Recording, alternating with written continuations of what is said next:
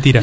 No habría ni que subirlo, no lo tenemos que haber subido. Está muy bien ese capítulo, yo lo banco, lo banco, lo defiendo. Yo también. Sí, eh, da vergüenza, pero yo también lo banco. No, yo no. He hecho cosas peores Una en mi humillación vida. pública total.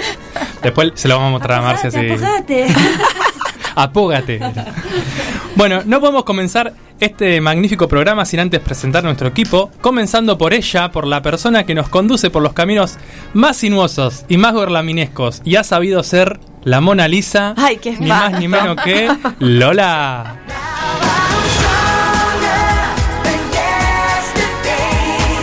Muchas gracias, Nacho. Muy buenas tardes. Muy buenas tardes al equipo, a Marce, a toda la audiencia del otro lado. Eh, vamos a interiorizar un poco el público que no está entendiendo nada. Hay un capítulo de Gorlami sobre los museos, eh, donde Lucy, que era otra integrante, que después nos abandonó porque dijo esto es cualquier cosa, eh, como ella le copa mucho el teatro, nos propuso hacer una improvisación donde cada uno tenía que representar un De personaje radioteatro. de radioteatro, claro. Y a mí me tocó hacer la Mona Lisa y fue, fue vergonzoso. A mí Pero me bueno, tocó ser de un ladrón francés. lo quiero olvidar a eso, lo quiero olvidar, así que vamos a continuar dando la bienvenida al equipo, comenzando con quien tengo a mi derecha, mi amiga personal, nuestra queridísima Rita. ¿Qué hace ese baile de mango? ¿Por qué? Corio.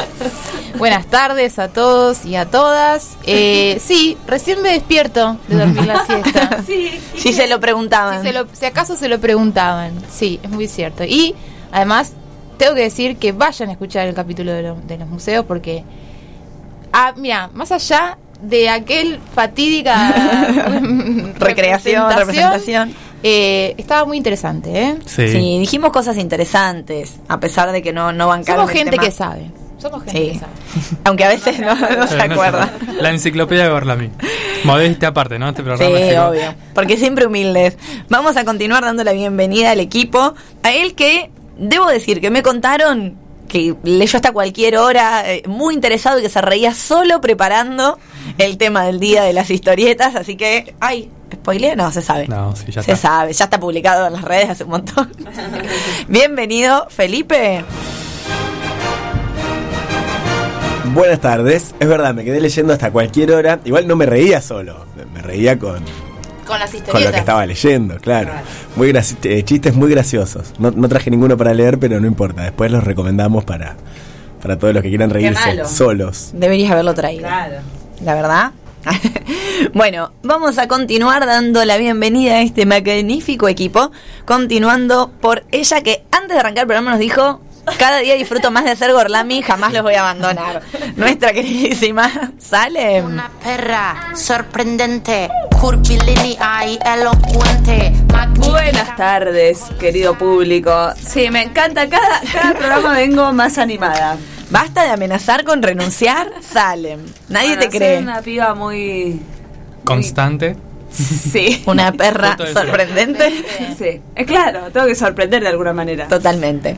Y ahora sí, no podemos comenzar este programa hoy más que nunca con la persona que es el cerebro, miedo, la columna, la médula espinal, el alma mater, el padre de este grupo y sin quien definitivamente no podríamos hacer Gorlami, nuestro queridísimo Nacho. Estamos en capilla, chicos. Muy dale. buenas tardes para todos. Yo no puse en capilla a nadie. No, yo los puse Se por pusieron vos. en capilla ustedes mismos. Sí, porque lo merecemos. Está bien. Está bien. Este programa igual lleva mucha mucha programación y mucha producción. Lola nos puso un capilla. Sí. Sí, porque Na- te cuento, Marce. Nacho se ocupa de absolutamente todo. Desde el miércoles nos está diciendo completen la grilla, eligen los temas, qué va a hablar cada uno. qué va- Y ah, creo que hoy a las 4 de la tarde la gente le termina No ventilemos responder. nuestros problemas matrimoniales al aire. Claro, sí. Yo, No, pero por eso digo, nada. es quien más nos conduce. Hizo los bizcochos para, el- para compartir con el Hice los grupo. o sea, el mate. preparó el mate, tenía yerba, o sea, esto, eh, realmente cuando decimos que es la columna del programa, lo es, ¿o no? Sí. Sin dudas.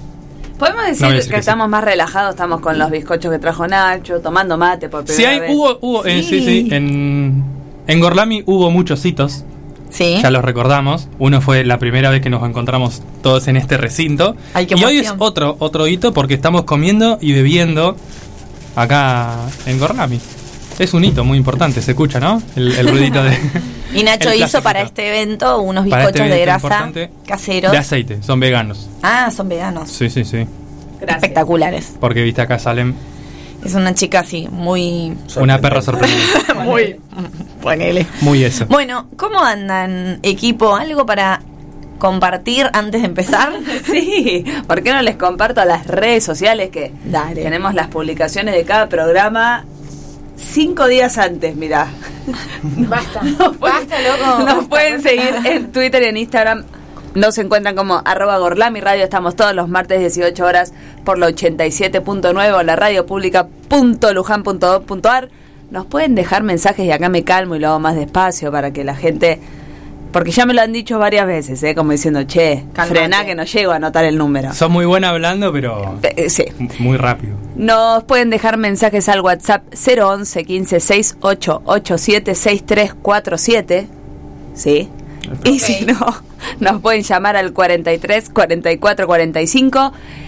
Y si no pueden hacer todo esto a vivo, nos escuchan en Spotify como Radio Berlami, que ahí están todos nuestros programas. El del museo sobre todo, que yo lo recomiendo. Yo me he llorado largos minutos de la risa escuchando una y otra vez ese programa.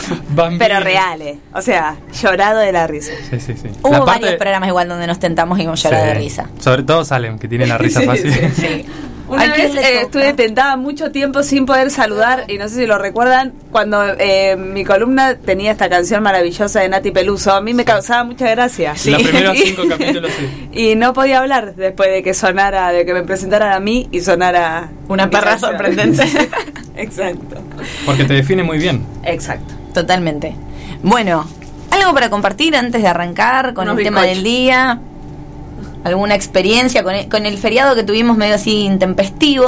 No lo Oh, esperábamos. Hermoso, hermoso. No, qué bien nos vino. Vino muy bien. Yo igual la mitad del día tuve que trabajar porque, viste, en algunos lugares Se laburó igual. se dan y otros no. Pero Marce, ¿trabajaste mañana- ayer? ¿Sí? No hubo, no hubo feriado para la radio Radial. pública Porque recordemos que el domingo, el domingo. para poner en contexto también, porque capaz una persona nos está escuchando dentro de 19 meses, se tire esa fecha, y no sabe qué estaba pasando, fue el día de la Villa de Luján. 266 años con, eh, se conmemoran de... Me sirve que tires ese dato localista porque yo que no soy oriunda de la ciudad, no. Te cuesta, sí, ya lo sé. Una ciudad No muy vieja, Luján. Sí, Claro. loco. Colonial. Sí. Bueno, ese fue el dato y ahí Y de muchos sopetón, no trabajamos y aprovechamos para hacer cosas. Fui en bici a Open Door. Bien. Fui a Avellaneda a comprar ropa muy barata. Fui a Capital a escanearme los dientes. No quiero aclarar por qué. ¿Y cómo te fue? ¿Cómo es un Bien. escáner dental? Es muy raro. O sea, te meten como una especie de. de palo en la boca. muy fálico todo. Bueno, Hasta la garganta.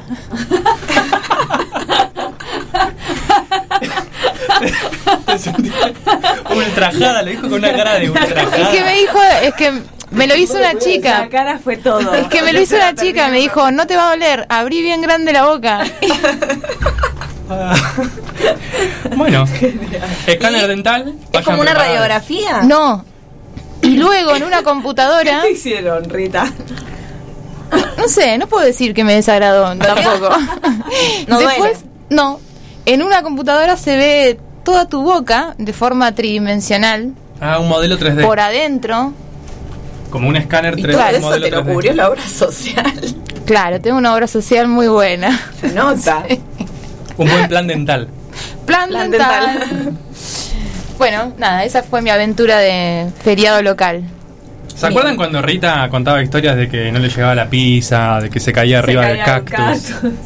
Altas historias Esa-. ¿Dónde está esa Rita? Bueno, tienen menos Bueno. tragedias que en ese entonces. Está Claro. Muy bien. ¿O no las cuenta? O no las cuenta. Está bien, Rata. ¿para qué hacer las públicas? Rata, cállate. Bueno, yo estoy muy contenta porque me fui de compras me- y, y fui muy astuta. Esa pregunta para contar esto. Para contar esto. Sí. Porque me parece que estu- estuve muy astuta en decir, es feriado solo en Luján, no trabajo y allá no, No va a haber había nadie. gente. No, no había gente. Estuviste astuta. Así que pasé y después fui con mi amiga Vani a comer a un restaurante armenio. Ah. Le mandamos, rico. le mandamos un beso a los hermanos de Armenia. Ah, Bani, y a Bani. Y a Bueno, yo encontré la ciudad de Buenos Aires como extraña, ¿no? Contanos más. Sucia, como... ¿Estará bajo alguna especie de invasión extraterrestre? Puede ser. Del gobierno puede de la ser. ¿Nevaba? Puede ser. ¿Nevaba? Suficiente. También. ¿Cuántos ¿Qué más querés? Raro. ¿Qué fue el detalle que dijo? Qué rara, dijiste, qué rara está esta ciudad. La gota que colmó el vaso, digamos. O sea, en un momento como que... No, fue un momento, más no fue algo específico. Un remolino de basura, así que venía como hacia mí. Ah, Y, y cuando miro hacia alrededor... Bueno, también hay Me que decirlo. a Rita la nube negra lloviéndole arriba, solo a ella, mientras camina por la ciudad. Hay que De decir que también que fui con lentes de contacto. Otras veces eh, a lo mejor no lo veía. Pero eh, mucha gente también en situación de calle, lo cual me, me pareció como preocupante. Así que claro, no lo veía así tan... eh, Estuve en Buenos Aires el sábado, atravesé mi antiguo barrio, mi querido barrio Balvanera. y lo Balvanera. encontré Querido. más limpio que cuando yo vivía. Bueno, algunos Por barrios... ahí están limpiando en No partes llegó- donde antes no limpiaban no y están tirando contacto. no, no. y están tirando la mugre en otros donde antes Es no la posible, es posible. Claro. la van barriendo. Van corriendo, la claro. van barriendo para distintos lados. Sí, bueno. Yo Bueno. fui al cine ayer. ¿Ah, sí? Me acabo de acordar. me ¿Qué fuiste a ver? Fui a ver. La del chinito de Marvel. no, Cato, la del ah, trapero. sí. Malísima. Con todo respeto. Con todo respeto a la producción sí, argentina de. A la producción argentina, tipo, no, no. Yo vi el tráiler y no me llamó. Es como ¿Cómo se una llama? 8 Mile calle de ilusiones, pero de un trapero Pero sí, argentino. pero no, no. Quisieron, supongo. ¿Quién hace de Brian Murphy? ¿Eh? ¿Quién hace de Brian Murphy? Eh, no, porque no, no es muy. Sí, pero es un trapero, está bien. Podemos decir que, que Tiago se llama. Todo esto porque la, la relación porque el fin de semana vimos eh, el documental de la, la misteriosa muerte de Brittany Murphy, Brian Murphy. que la mencionaban así, que es que es la protagonista de Eight Sí, Mile, ¿eh? Que es Es terrible, el llamado terrible. 911 es tremendo. Es tremendo y aparte es tremendo que hay una situación ahí de violencia de género Ah, terrible no la vi. que se vislumbra mucho después cuando empiezan a investigar la muerte porque la piba en realidad muere de neumonía pero después se ve que había sido como embaucada por su pareja, estafada, medicada, le había cortado los vínculos, personaje de Ingorlami? le había Ah, podríamos hacer un personaje. Sí, está bueno eso. Pero yo tenía como Entonces no entendido podemos que decir nada más, No. spoileamos. No había muerto de sobredosis, no. No, no, No. dijimos que no podemos decir nada más. Ah, bien, está bien, ok, Ok. ok. Bueno, No, pero podemos sembrar la duda, ojo. ¿Murió de sobredosis o Ah. de neumonía? Averigualo. ¿Había mucho moho en su casa? ¿Eh? bueno, no lo digamos. Bueno, ¿algo más que quieran comentar o les parece ya arrancar con el tema del día? Arranquemos. Si se quedan hasta el final, les paso la receta de los bizcochitos. Dale. Muy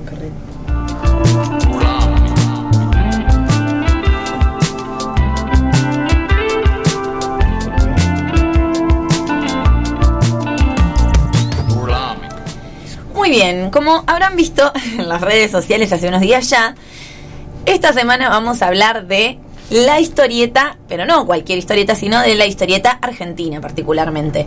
Y cuando me puse a investigar arduamente, como hacemos siempre, sobre un tema, encontré para arrancar ya algunos datos relevantes en cuanto a estadística. El primero que le quiero compartir es que Argentina es el país con mayor producción de historietas a nivel latinoamericano y uno de los más grandes productores de historieta a nivel mundial.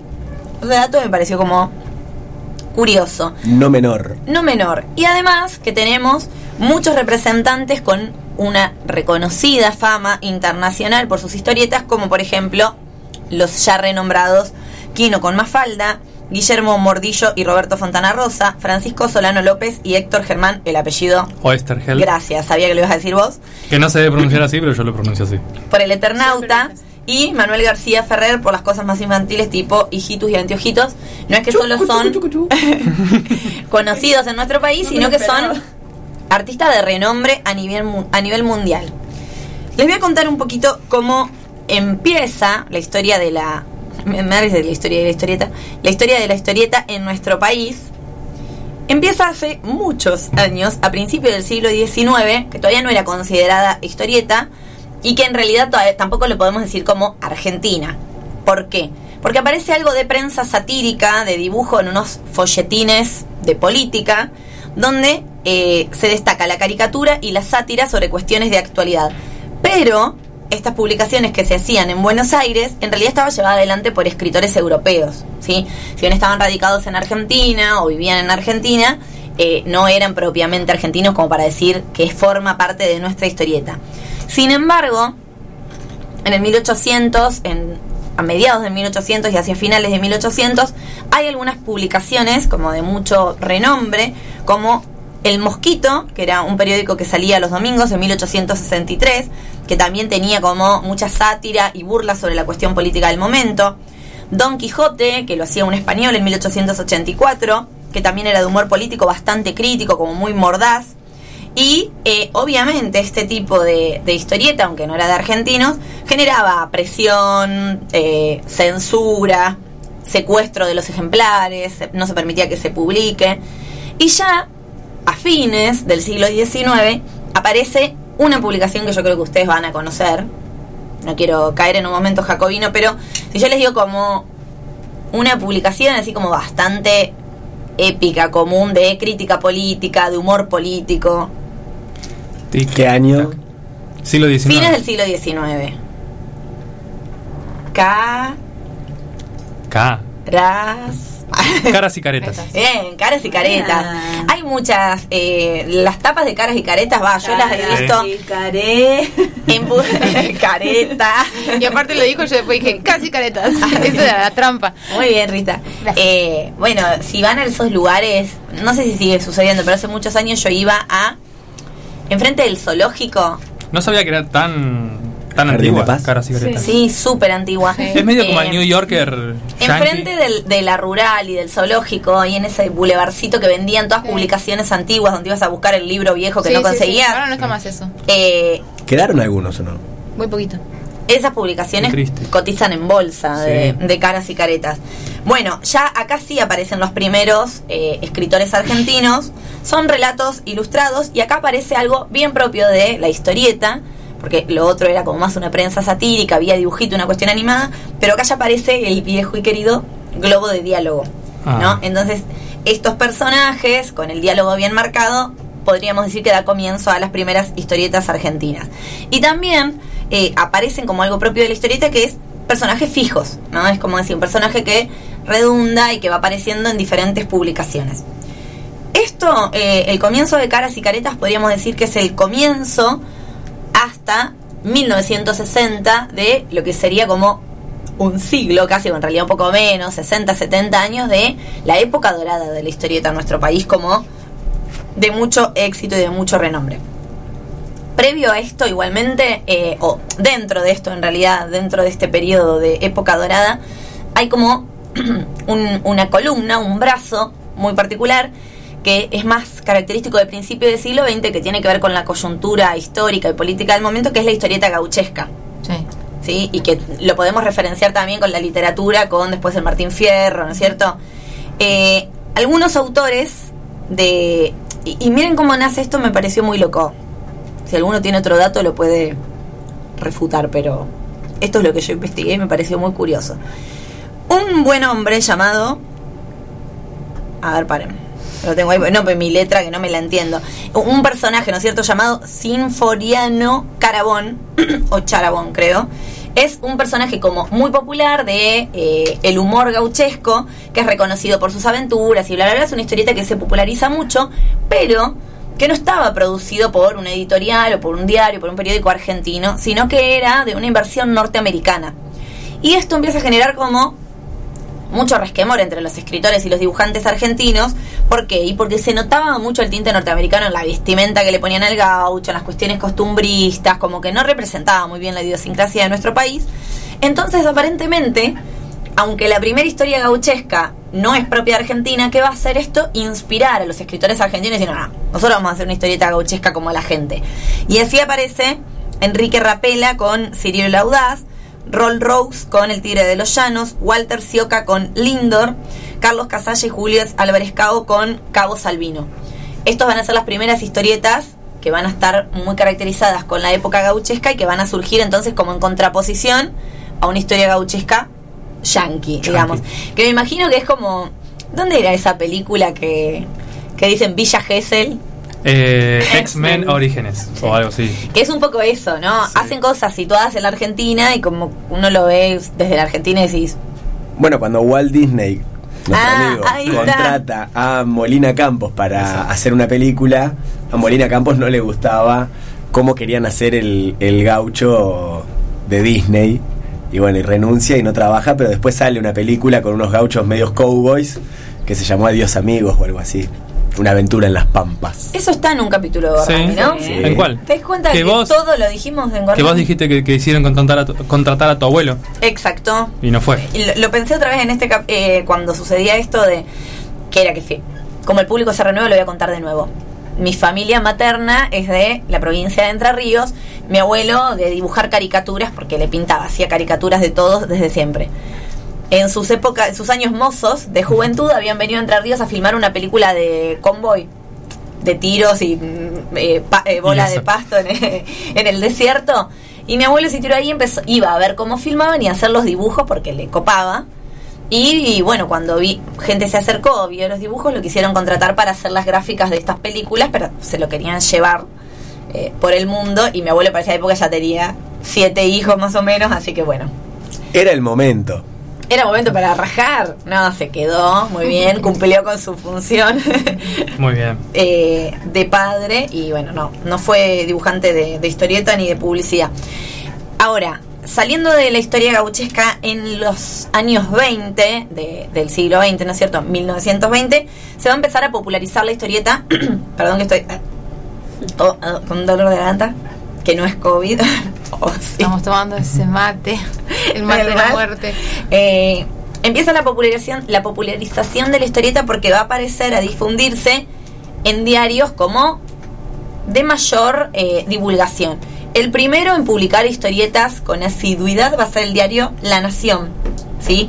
Y además de el diario La Nación empezar a difundir, también las revistas de la época van a tener cada revista como una historieta propia y protagonista.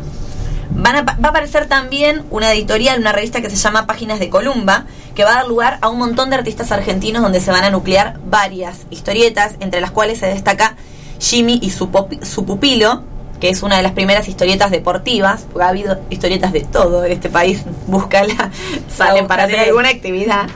Y miren que uno lee una historieta piensa que todo ya está hecho, pero bueno, todo tiene su, su comienzo. En los años 20 es donde recién aparece el continuará, generando justamente la atención del lector para que vuelva a comprar el diario o la revista la semana siguiente, porque las historias ya no dejan de ser capítulos apartados, sino que se continúan, valga la redundancia.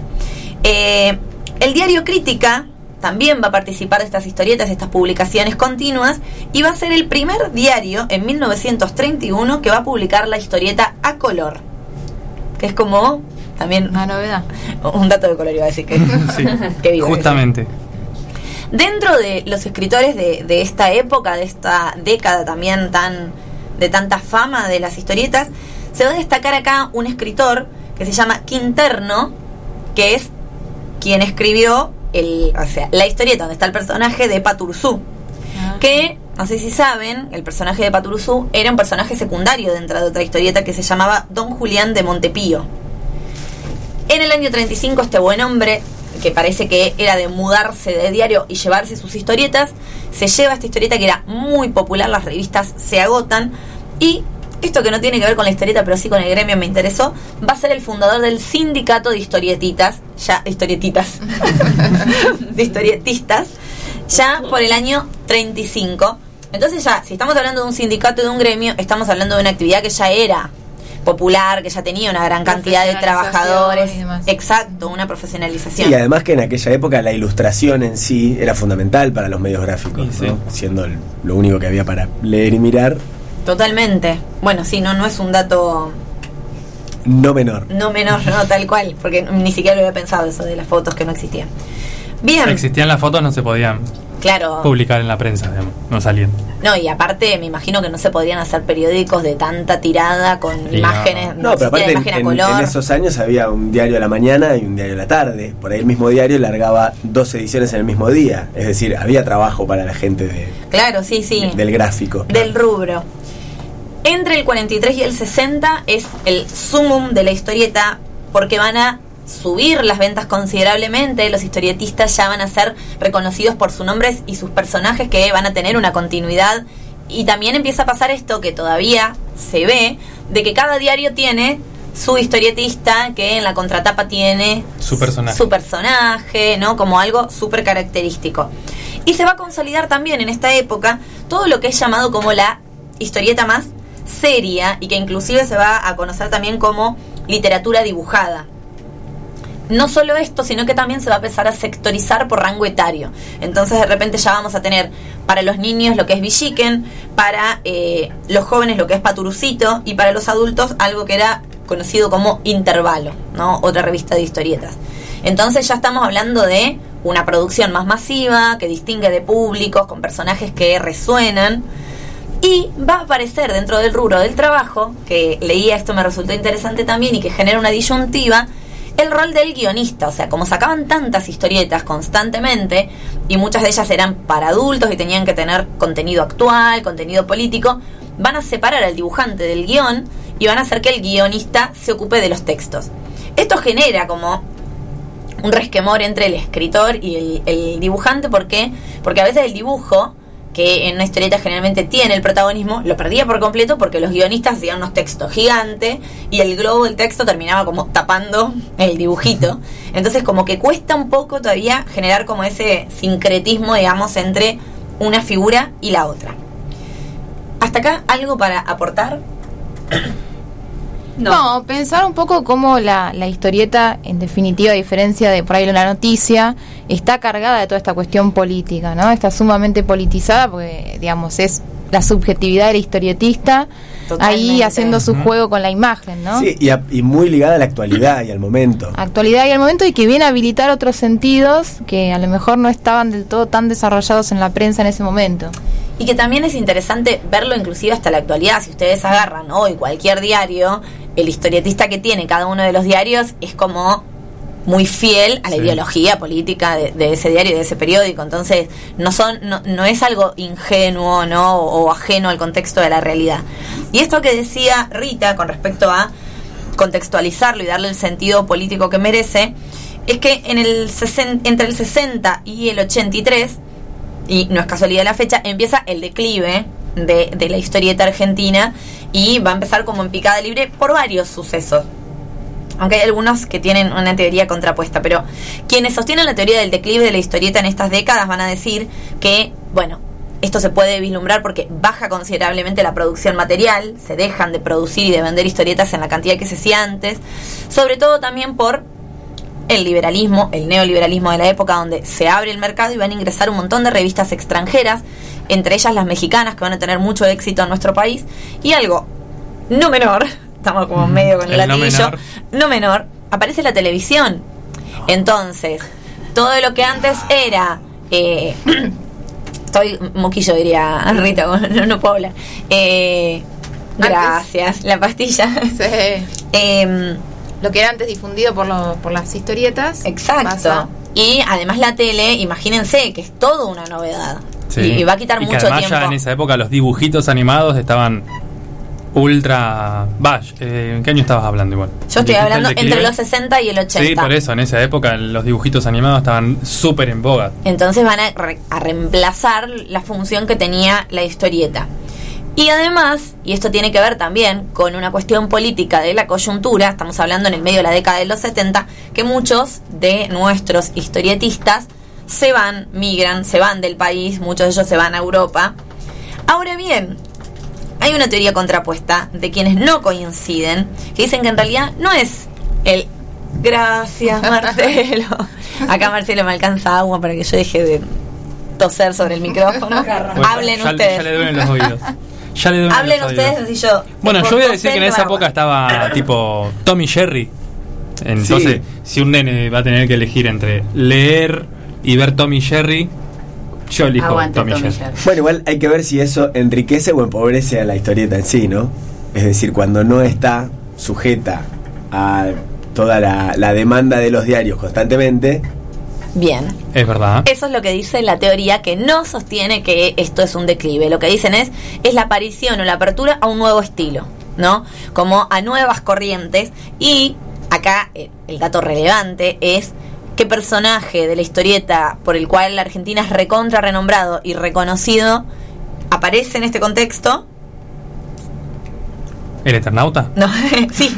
Ah. El Eternauta, no, sí. El Eternauta y Mafalda. Sí, son Sí. dos de los personajes que nos hacen conocidos a nivel mundial y surgen en este contexto. Sin si embargo, un creepypasta de. Mafalda aparece Mafalda en los de la 60 y El en el suicidio de 73. En el 73 desaparece. Sí, sí, bueno, me estás spoileando. Obviamente, no, no, después vos vas a a poder mí. profundizar y con el Eternauta lo mismo y tampoco voy a profundizar. Ah, perdón, pensé que estabas hablando No, yo estaba Ah, hablando de Mafalda, vos te, te auto te Ah, sorry. auto No. Spoilea. Eh. Los historietistas que van a quedar en la década del 70, sobre todo en el 78, van a promover eh, a partir de la revista Humor grandes críticas al sistema y van a pagar muy altas las consecuencias de criticar eh, la dictadura militar de nuestro país. Y, perdón a mis amigos peronistas, pero esta es una parte de la historia que a veces no nos copa. En la, en la época de Estela de Perón ya también había persecuciones a eh, los, muchos escritores, también había censura, también había empezado alguna cosa que ya empezaba a enturbiar la situación. Obviamente se potencia durante la dictadura y de esto nos van a estar hablando nuestros compañeros. Pero bueno, esta es la época del declive. Ahora bien, del 83 hasta hoy podemos hablar de que hay como un renacer de la historieta en nuestro país, pero además un, un revisionismo historietista, podríamos decir. ¿Que ¿En qué consiste? En que muchos autores de la época de los 60, de los 70, son revalorizados en la actualidad. Eh, Argentina ha sido multipremiado en distintas partes del mundo, donde hay conferencias de historietistas, son convocados los escritores y los, guion- los guionistas y los dibujantes argentinos. Eh, a pesar de la competencia de las historietas extranjeras, de que aparecen los superhéroes norteamericanos, el manga japonés, todo esto que se populariza mucho en nuestro país, en el exterior hay un gran reconocimiento a lo que es la historieta argentina. Así que, por último, y para cerrar, y se nos pasó para celebrarlo, les cuento que el 4 de septiembre es el Día Nacional de la Historieta Argentina. ¿Por qué? Porque se conmemora el número uno de la revista Hora Cero en 1957, donde se publica El Eternauta. Las Así que- primeras líneas, las primeras. Las primeras líneas. Así que bueno, de eso supongo que después Nacho nos va a ya mismo, profundizar. ya mismo, si te parece. Dale. Bueno, como ya se adelantó Lola y un poco me auto yo, y como demuestra mi remera, Del Sí. Eternauta. Una hermosa remera del Eternauta. una hermosa remera del Eternauta, Muy voy a hablar de El Eternauta. Yo, a, mí me gusta mucho El Eternauta, es verdad que últimamente no lo he leído, pero he leído varias veces. Em, según algunas personas, El Eternauta es una de las es la historieta, la mejor historieta argentina. Y yo no he leído muchas historietas, pero a mí la verdad que me gusta mucho y de las que he leído es la que más me gusta. He leído mucho, todo Mafalda, todo Mafalda. eh, pero creo que El Eternauta es como, como una muy buena película, así como así, pero a nivel Es histórico. muy atrapante, muy atrapante. Sí, sí, es muy atrapante. Al- ¿Vos la leíste, Felipe? Sí. ¿El resto? No. No. Marce, ¿leíste El Eternauta? Léanla porque está muy buena. Si quieren, yo se la presto y la hacemos circular. Bueno, esta película. Esta Yo no presto libros, está loco. Bueno, sí, pero el Eternauta se presta. Creo que tengo un Eternauta, pero tengo una edición chiquita. Yo la Ah. primera vez que lo leí, la leí en una grande para que Sí. se vean bien los dibujos. Sí, y sí, después me compré la chiquita. Eh, Tipo de bolsillo. Sí. Sí, no, no está tan buena. Pero es una historieta con otro clima, ¿ah? Tiene un clima Sí, de sí, sí, sí. tensión. Nada que ver. Es más bueno. Es una historieta de ciencia ficción. Forma parte de la ciencia ficción, pero además tiene un tono muy de suspenso, casi te diría, no, no de terror, pero, Pero algo así. hay momentos así como Sí. de, de miedo. Ahora entiendo por qué es tu favorita. sí, pero no es de terror, no es una, una serie de terror. Una serie. Es sí por la ciencia ficción.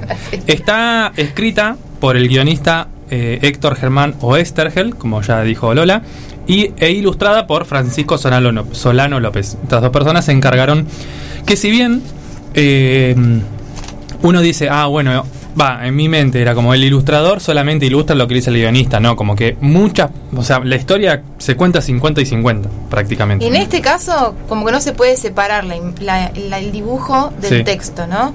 Porque ese clima, ese clima está muy bien creado desde la Tal cual, ilustración. tal esa, cual. Como esa oscuridad, esa tensión, ¿no? La ilustración eh, En el caso del Eternauta juega un acompaña, papel, sí, pero calcada, nada que ver. O sea, cuando Lola decía esto de que había como este juego que a veces se complicaba entre el ilustrador y a mí me sonaba como raro porque yo cuando leí el Eternauta me parecía que era como casi todo está planificado exactamente y el aura y eh, toda la El clima, el clima que se que sí. se maneja está muy bien contado y muy bien ilustrado. Sí, sí, muy bien ilustrado. Sí. Bueno, esta historia fue publicada en la revista Hora Cero, como ya dijo Lola, de modo semanal desde 1957 hasta 1959. Y cada semana se, se publicaban tres páginas de esta historieta.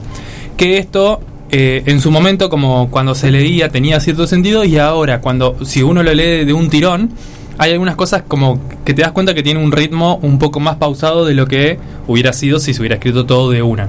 Por ejemplo, este clásico eh, continuará, que se había creado, que, que dijo Lola, no hay páginas que dicen continuará, pero sí te das cuenta de que, como justo al final de la página, eh, termina con algún momento de tensión y en la siguiente, como que se recupera, como si el mismo cuadro estuviera dos veces. No exactamente igual, pero eh, casi.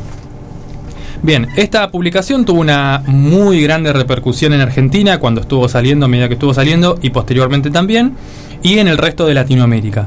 Recién en el 2015 eh, fue traducida y publicada en Estados Unidos y llevó a que ganara el premio Eisner, que es como un Oscar pero de historietas, en eh, la categoría de Mejor Colección o Proyectos de Tiras de Prensa. Ahí eh, ganó un premio esto. Recién en el 2015. Y es más, creo que estuvo. Eh, estaba a color también la historieta. Eh, como yo ya les dije, y por mi remerita que acá ven del Eternauta, Remerita. mi remerita, eh, a mí me gusta mucho esto. Y me reencontré un poco como en el Eternauta después de, de bastante tiempo para preparar esto del programa. Yo el, primer contacto que tuve con el Eternauta fue en la casa de mi abuelo, había estaba el libro original, bueno, no sé si el original ni primera edición ni nada, pero como las primeras publicaciones que son este libro, este libro en formato apaisado. Inclusivo. Sí, libro. este libre, este libre en formato apaisado, eh, que tenía toda la historia. Era un libro enorme, o sea, vos lo ves y dices, no, esto es un montón. Y yo cuando lo veía decía, no, esto es un montón, yo no lo voy a leer, era chico todavía.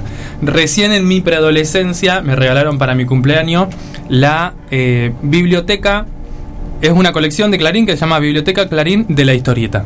Y, sí, ¿la, conocen? No, lo leí, no lo mencioné, que ahí es donde aparece es re- e- esta reivindicación de la que hablaba yo Claro. cuando decíamos, bueno, vino en picada, pero en la actualidad se reivindica, por ejemplo, poniendo al Eternauta en esa colección. Claro. En esta colección, no solamente Argentina, sí, diría que el 50% es Argentina y el resto no, pero mm, sí, como que se reivindica mucho la historieta argentina. El número 5 de esta colección era el Eternaute, fue cuando lo leí por primera vez, más o menos 13, 14 años, no me acuerdo exactamente cuándo. Así que fue ese como mi primer contacto. Y la historia trata de el escritor. ¿Cómo llama cuando el escritor se mete en su historia? ¿Metaficción puede ser o algo así? Sí, una meta literatura, meta Sí, o metaliteratura, sí, sí. Como- Sí, pero sí. bueno, pero en, en versión historieta. Comienza que el mismo autor está en su casa de Vicente López y se le materializa enfrente suyo una persona. Esta persona es Juan Salvo, el protagonista de, de la historieta, que es el, el Eternauta. Y le empieza a contar de algunas cosas que le habían sucedido en su vida. Voy a contar poquito para no spoilear. Primero porque está bueno como que lo vayan encontrando de a poco. Y segundo porque Netflix dice que en el 2022 va a ser una serie del Eternauta que espero vemos que salga bien porque Mm, miedo. Miedo. Cato. Mal. Eh, lo que cuenta Juan Salvo, el Eternauta, es que eh, una noche estaba jugando al truco con unos amigos mientras su hija Martita y su mujer Elena también estaban en la casa. O sea, él, tres amigos más, Martita y Elena. Eh, estaban en su casa y de repente empieza a caer una nevada pseudofluorescente que empieza a matar todo con lo que toma contacto. Entonces empieza a ver como por fuera, como la gente se está muriendo. Y ellos quedan completamente aislados eh, en su casa. Y bueno, después de un tiempo, gracias a su inventiva y su astucia, porque eran como bastante capos en, el, Sí, en la son como los cuatro fantásticos Sí, los que sí, están jugando al truco. Con- cuentan la historia justamente de esas cuatro personas porque tenían altas capacidades de sobrevivir. Bueno, con toda esta inventiva logran salir, encontrarse con nuevas personas y encontrarse con un grupo eh, de... No, me sale rebelde, pero como un grupo militar y un grupo que estaba intentando defender la capital. Y ellos se suman a este grupo y bueno, como que van encontrando de dónde había surgido esta nevada que resulta ser de unos extraterrestres. ¿Sí? Igual lo conté casi que me da lástima de cómo lo conté porque tiene tantos detalles la, la, la historieta. Entonces, bueno, era intentan eh, combatir este grupo de eh, extraterrestres que estaban intentando invadir la Tierra. Eh, ah, lo que le iba a decir es que el Eternauta, la palabra Eternauta significa viajero de la eternidad. O sea, súper épico, va, para mí es súper épico. Le ponemos la, la música de Felipe y queda zarpado. Eh, y bueno, para ir cerrando con el Eternauta, como les dije, está escrito por eh, Oestergel. Es una primera parte. La primera parte la escribe en estos años, del 57 al 59. Y luego escribe una segunda parte, ya en el 70, pero él lo escribe de un modo desde la clandestinidad. Ella lo estaban persiguiendo los militares en esa época. Él había formado parte del grupo Montoneros. Toda su obra tuvo una, un gran, eh, o sea, una mm, muy políticamente comprometido. Sí, sí, Era una carga ideológica importante. muy grande, era muy anticolonialista, muy antiimperialista. De hecho, eh, de los montoneros al grupo que forma Juan Salvo para combatir los extraterrestres es como bastante lineal. Entonces, Claro, eso te iba a comentar. Un poco en la- para la literatura también es fundacional y hay que leer esta historieta también en sintonía con la obra de Rodolfo Walsh, que es fundacional para hablar de una figura que es el héroe colectivo, Claro, ¿no? sí, a- totalmente. acá, no, digamos, la solución no está dada por la reivindicación de un líder, por ejemplo, Perón, ¿no?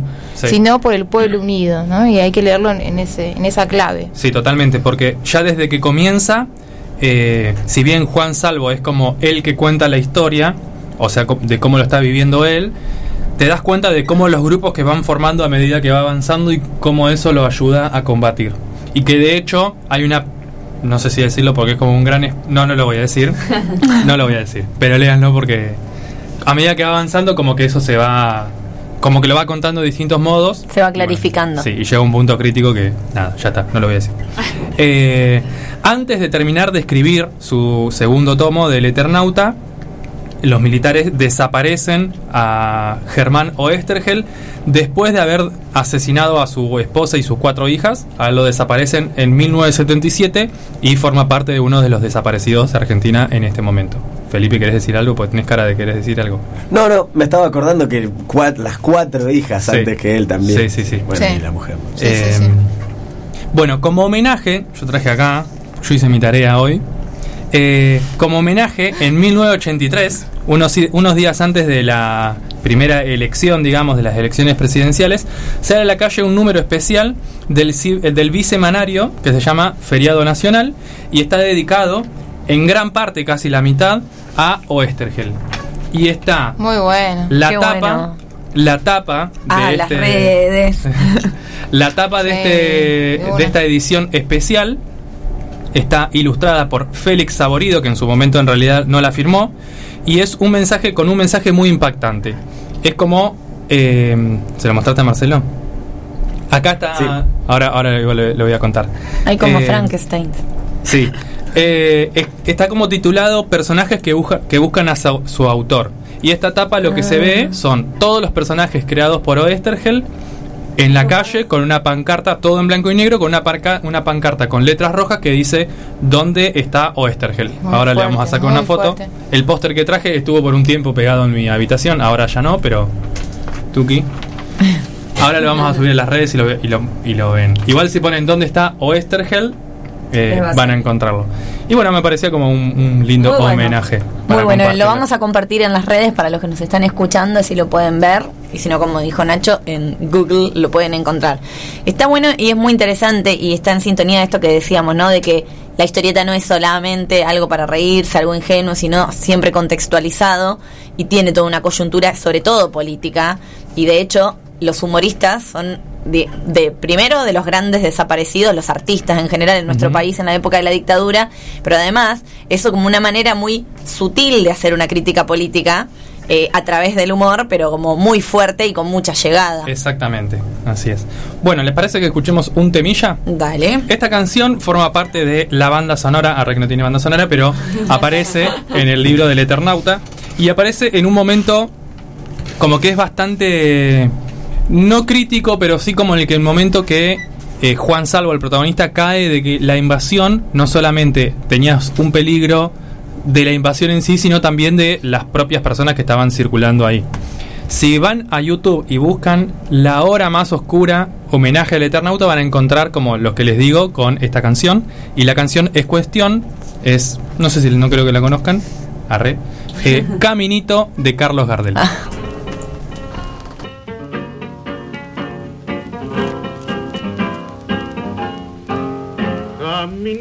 que el tiempo ha borrado, que juntos un día nos viste pasar. He venido por última vez, he venido a contarte mi mal. Caminito que entonces estabas bordado de trébol y juncos en flor. Una sombra ya pronto será una sombra lo mismo que el sol.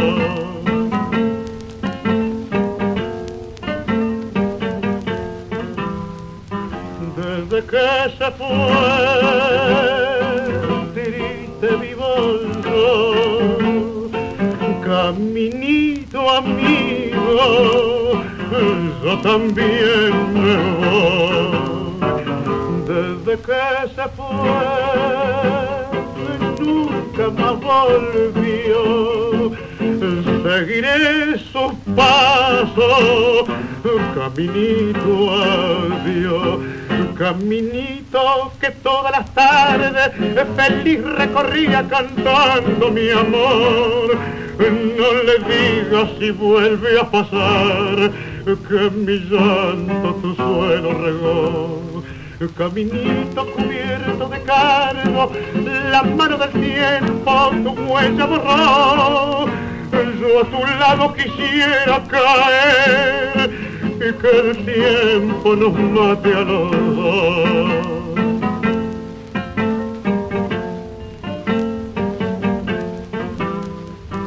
Desde que se fue,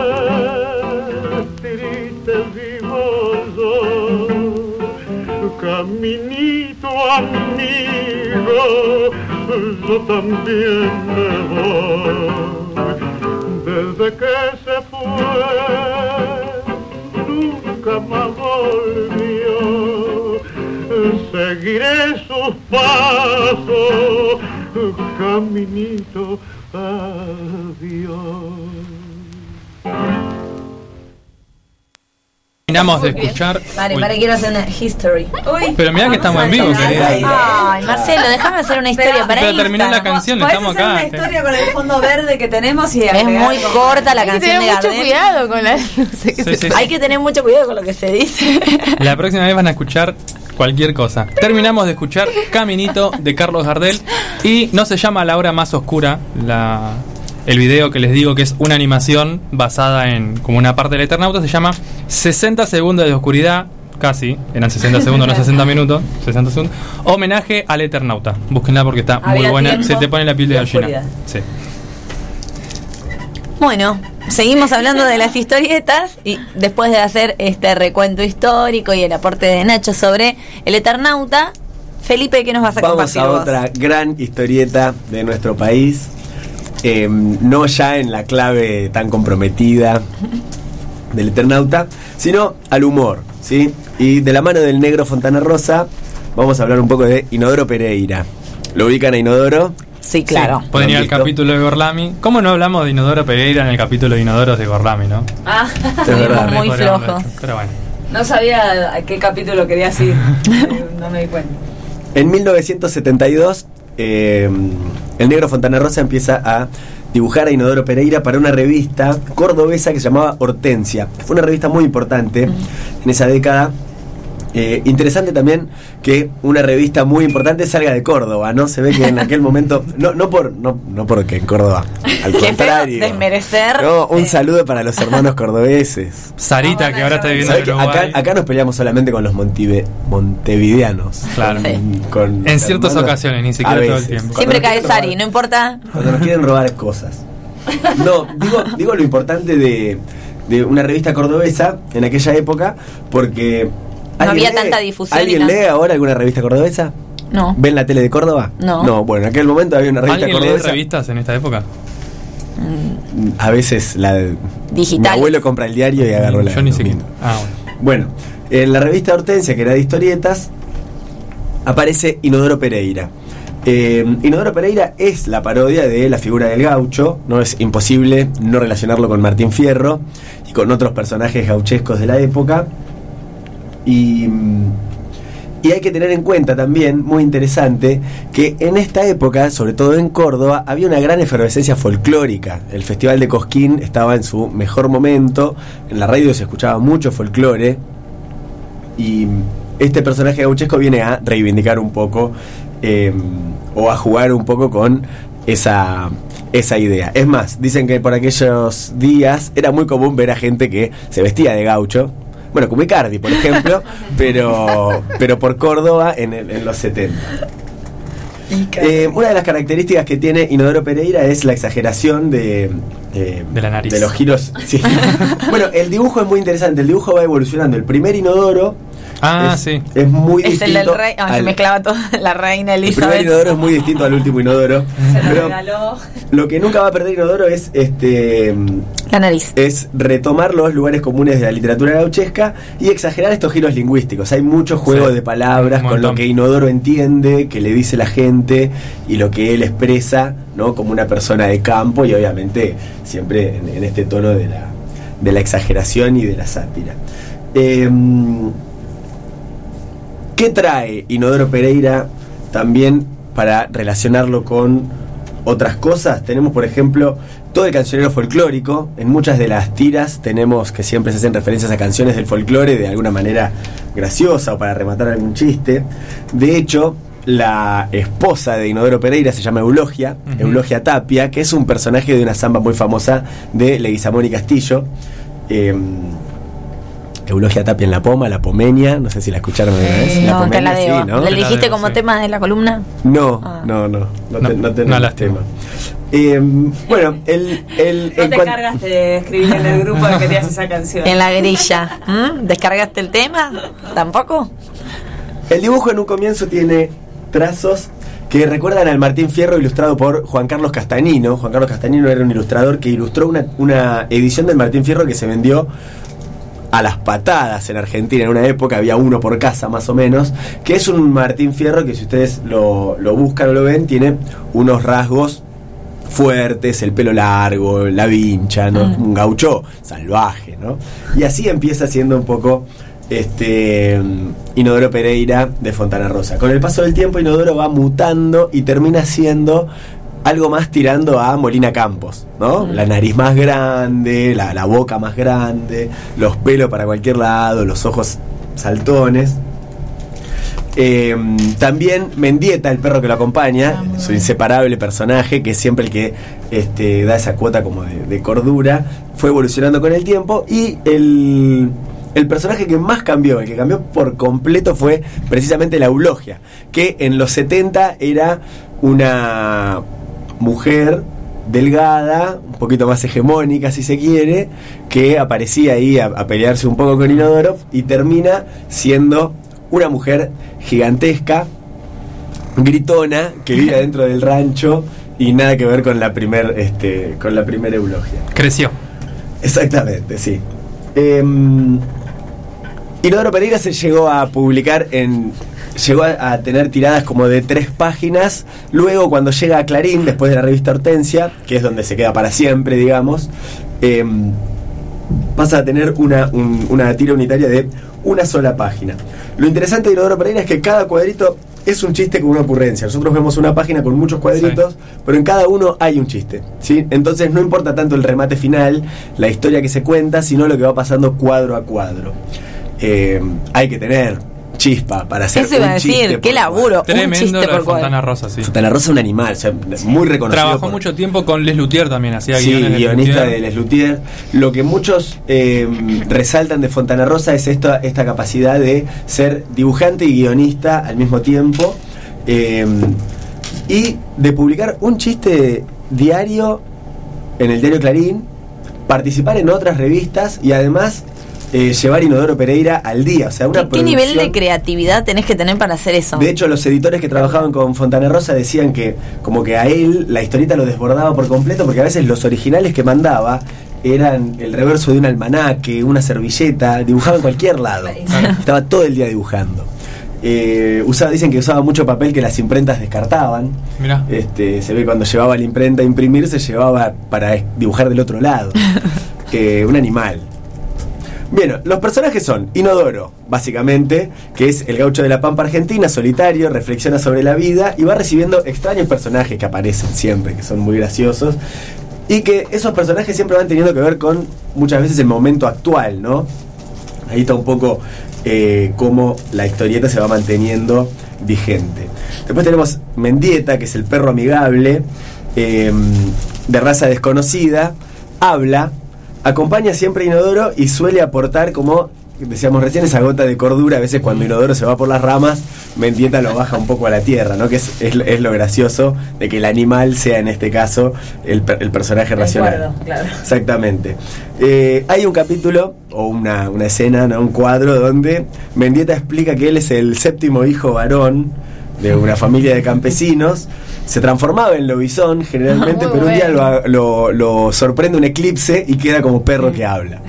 Eh, y bueno, y Eulogia, que es la, la china que acompaña a. eh, la, la china como la mujer del, del gaucho, a nuestro querido Inodoro, eh, que tiene muy mal carácter y es muy celosa, ¿no? Celosa como gatillo limado, dice eh, Inodoro en algún chiste. Bueno, y las situaciones más frecuentes son eh, enfrentamientos con malones, Mm. ¿sí? con militares o policías, y hay una, una extraña plaga de loros que se lleva muy mal con Inodoro. Inodoro siempre tiene problemas con esas, con esas plagas. También tenemos varias tiras que se encargan de retratar un poco la vida conyugal entre Eulogia y, y- e Inodoro y también encuentros con personajes de todo tipo, ¿no? Desde Jorge Luis Borges hasta activistas de Greenpeace. De todo ha pasado por la Pampa para encontrarse con nuestro querido Inodoro Pereira, ¿sí? Y el más querido aún Mendieta que siempre terminaba diciendo que lo parió. Que lo parió. Como esa mezcla de reflexión metafísica, tipo, ¿no? Con- Mezclado con cuestión política, Sí. la vida de- del gaucho marginal, ¿no? Ese perrito tan tierno y que, que es Mendieta, hermosa. Comételo, bizcocho, tranquilo, no pasa nada. Se Es- clavó un bizcocho en el Es, es una, es, un- es una, es una obra muy hermosa esta de, No podía de esperar. Fontana Rosa y es muy, sí, muy interesante todo lo que va pasando y todas las salidas que va teniendo. Y muchas referencias literarias también, o sea, Fontana Rosa era un, un gran lector, un tipo que leía todo el tiempo y, y bueno, y eso también se, se ve en, en las situaciones que van ocurriendo. Es más, uno a veces, si se pone a leer, se te escapan algunos chistes porque tenés Sí. que parar, porque es, so- va como muy fino en algunos casos, donde hay que estar muy atento para, para pescarle el, el- el sentido a, a ese cuadro. Bueno, Felipe- dentro de la, perdón, dentro de la colección de la historieta Clarín, no, no, la colección Clarín de la historieta al revés, estaba Inodoro Pereira, debe, debe haber sido el que más leí porque está buenísimo y Sí. están los dibujos desde Es el comienzo y bueno, a medida que se van acortando también se nota. Me gusta mucho el primer inodoro, el, Sí, ese está dibujo me encanta. Está buenísimo. Que no sé si no se cruza con, en un momento, en uno de los primeros, creo que leí que se cruza tipo con Martín Fierro. Sí, hay, hay de todo, hay sí, todo sí, hay tipo de de, todo. de Hay cruces. una, una que Los encuentros con el diablo. Sí, hay una, una particularmente una de, de- que pasa una vaca que va y hace toda la referencia al matadero y a Esteban Echeverría, hay como mucha mucha cuestión ahí con la gauchesca y un juego constante con el género, ¿no? Sí. ¿Durante cuánto tiempo salió, dijiste? Montón. Y casi 40 años. Empieza en, en la década del 70 en Hortensia y después en Clarín estuvo 30 años seguidos. Un montón. Eh, digamos que el, el negro Fontana Rosa hasta un año antes de morir se dibuja. Sí. Es decir, trabajó hasta, hasta lo último, ¿no?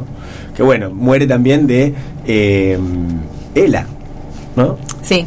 Y obviamente ya en el último tiempo perdió la, Movilidad. la, la movilidad de la mano y no dibujó más. Pero hubo otros dibujantes que dibujaron, terminaron de, de hacer su trabajo, cuando él solamente podía por ahí tirar las ideas o los guiones, hicieron su- los dibujos por él. Pero bueno, dejó de, dibu- de dibujar un, ante- año, un, un año antes de morir, pero dejó un, un personaje increíble, ¿no? Sí, un Además de muchos libros espectaculares, pero bueno, eso es para otro capítulo, no para el de la historieta. Bien, antes de, de pasar a, a Mafalda, te quería preguntar si hay dibujo. En, eh, ¿Hay dibujo? No, para- arriesgué un inodoro viejo y uno más nuevo y un mendieta en el medio, pero pero no me animé a hacerlos grandes, los hice chiquititos.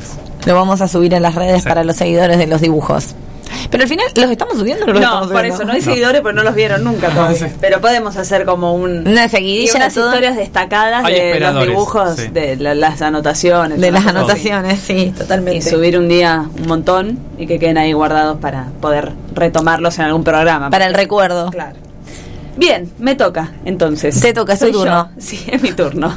No tengo una remera de Mafalda. Cualquiera. Ah, no, te vas. un póster, tengo- ¿no? Ah, bueno. Ah. Tengo una remera de La Mujer Maravilla, Batichica, es historieta. Y, sí. No es Argentina. Yo tuve Mafalda. de- tuve una remera de Mafalda. Y no la trajiste. Ya no me queda, tenía 8 o 12. no me acuerdo. Genial. Villa Carlos Paz decía abajo. Mafalda. Porque sí, para el Mafalda es eso. Sí. Es de estar en, en cualquier... En cualquier lado. lado, exacto. Es como Frida, que ya lo hablamos. Sí. O sea, Y el Che Guevara también, pobre, que lo usan para cada cosa. Tenés mate, maceta, Sí. bandejita, Mafalda se encuentra en todas esas situaciones. Bien, eh, Mafalda, divina, hermosa niña, yo voy a hablar de esta historieta eh, del creador eh, Quino, que ya fue nombrado por Lola hace un rato, llamado Joaquín Salvador Lavado Tejón. No tenía No nombre tenía igual, no sé por qué se puso ese apodo. Quino, para, Joaquino. para nosotros los amigos. Le, escribir todo decimos, eso era un montón. le decimos Quino. Imagínate hacer- firmar cada historieta con todo ese nombre. No, no. Podía ser las iniciales. Me gusta igual que le digan Quino. A mí al Joaquino me, me, me va lindo. el apodo.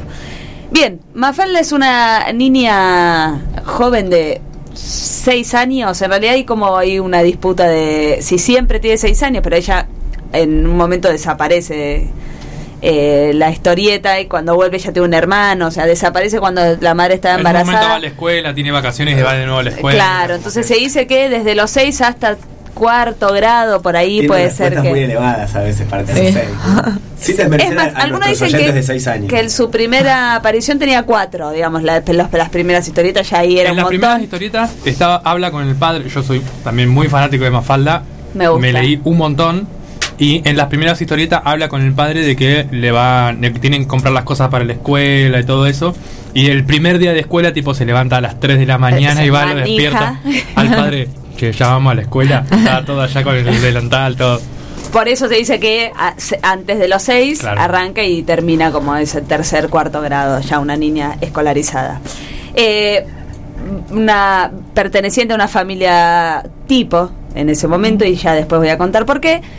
Eh, padre, madre, hermanito eh, que nace luego de unos años de la En el tomo ya. 5 nace. Ay, míralo. No, mentira, al final del 4, pero el 5 aparece en la tapa. Eh, bien. Eh, Hizo la tarea. Sí, no, un fan. Menos mal, me gusta. Eh, bien, es una niña que está preocupada, eh, muy, muy eufórica, Mafalda, preocupada por eh, la, la humanidad y sobre todo la paz mundial y que es un, tiene así como este, rebelde, se revela contra los mayores, ¿no? Y el, el- como el, el mundo que está comandado por la gente adulta. Eh, es amante de los Beatles, Ojo. fan, muy bien, me gusta. Del pájaro loco, me gusta mucho también. Eh, y de los panqueques. ¿No? No sé, Corregime. yo sé que odia la sopa. Exacto, es una enemiga número uno de la sopa que en realidad en entrevistas que no ha dicho que la sopa tiene que ver algo como con el servicio militar, hace como una metáfora de, eh, de esa época y del servicio militar. Y que utiliza muchas eh, cosas como la sopa, los animales o, Sí, o el globo terráqueo en, Sí. de manera metafórica para explicar otras situaciones. Eh, ella es una niña que incomoda, eh, por esto de que está como enojada con los adultos, los incomoda, así como que cuestiona un montón de cosas que tienen que ver con la sociedad, cómo se manejan los adultos, con el- la política, ya sea cual sea, digamos, pero ella preguntona para incomodar en distintas situaciones. Eh, es una eh, convencida del progreso de la mujer, ya esa corta edad. Y, Y, tiene que para una el contexto en que se hace también es como súper progre, digamos, muy recontra progre, sí. Eh, tiene una mascota llamada Burocracia, porque la mascota es una tortuga y como es muy lenta, se llama Burocracia. Eh, y es una niña con muchos amigos que aparecen en la historieta, como por ejemplo Susanita. Felipe, Manolito, Susanita, Libertad. Libertad. ¿Por qué nos vas señalando cuando dice No, a ver si alguno puede, Miguelito, Miguelito. Miguelito. puede acordarse. Susanita me señaló no sé por qué. Susanita. No señalé. Y eh, hay demasiados personajes, hay varios personajes en la historieta. Estos son los principales: ella, su familia, mamá, papá. El nombre del papá no se lo conoce. Eh, Y de la madre creo que tampoco. Sí. El de la madre sí, Raquel, creo. Ah, sí, puede, me Se llama Raquel, sí. Sí, Mm, mm. pero el del padre no. Eh, la madre es una ama de casa, el padre es un- eh, trabaja como en una compañía de seguros, me parece es como un oficinista, siempre Mm, con su sí. valijita y trajecito. Y tiene un hermanito menor llamado Guille. Después hay personajes secundarios que aparecen como los padres de todos sus amigos eh, y una tía aparece. El padre de Manolito es muy gracioso. Sí, que tiene Don Manolo. Es buenísimo. Almacén Don Manolo. Sí, exacto. Bien. Esta es como una breve eh. Descripción reseña, descripción de lo que se trata la, la historieta, es el- el- la vida de ella y cómo va eh, sorteando las diferentes situaciones que atraviesa. Eh, ¿Por qué nace Mafalda o cómo nace Mafalda? En eh, la historia, la primera publicación se hace en 1963 en una revista, pero eh, en 1964, perdón, pero el personaje nace en 1963 cuando a eh, Miguel Brasco, un escritor también dibujante, humorista, eh, le hacen una propuesta de dibujar una, sobre una historieta sobre una familia tipo, mamá, papá, dos hijos, por, para una publicidad de unos electrodomésticos que iban a Ah, salir, sí. de una marca llamada Mansfield, que nunca igual nunca salió. No prosperó. Él dijo, no, la verdad esta, estoy como con muchas cosas, esto no me va, pero yo trabajo con un pibe que se llama Kino, o le decimos Kino, y eh, se la voy a dar a él. Kino dibuja a Mafalda, que el nombre sale, de- él lo saca de una peli que se llama Dar la cara, que en realidad es de una novela, una versión cinematográfica de, un- de esta novela, donde aparece una cuna con el nombre Mafalda y a él le pareció lindo y dijo se va a llamar Mafalda. Eh, crea este, esta historieta como la- los electrodomésticos se ve que no, no fue una buena idea. No sale, queda archivada la historieta en los cajones de su cómoda, inventada, créeme, porfa, 100%, pero él no sale a ningún lado. Cuando la revista Primera Plana en 1964 lo llama para decir, che, queremos que hagas una historieta, él dice, ah, mi cómoda tiene en un cajón En el un par de cosas que había hecho el año pasado, las voy a traer y así es como él publica en la revista Primera Plana por primera vez la historieta Mafalda. Eh, publica dos, eh, dos historias, dos historietitas, para hacer hoy como el- no historietistas, sino historietitas, eh, eh, en la cual una, en una le- Mafalda le pregunta a su papá si él eh, antes le dice, papá, hola. Bueno, le dice, papá, vos sos el, pa- el mejor papá de todos, todos, todos los mundos enteros.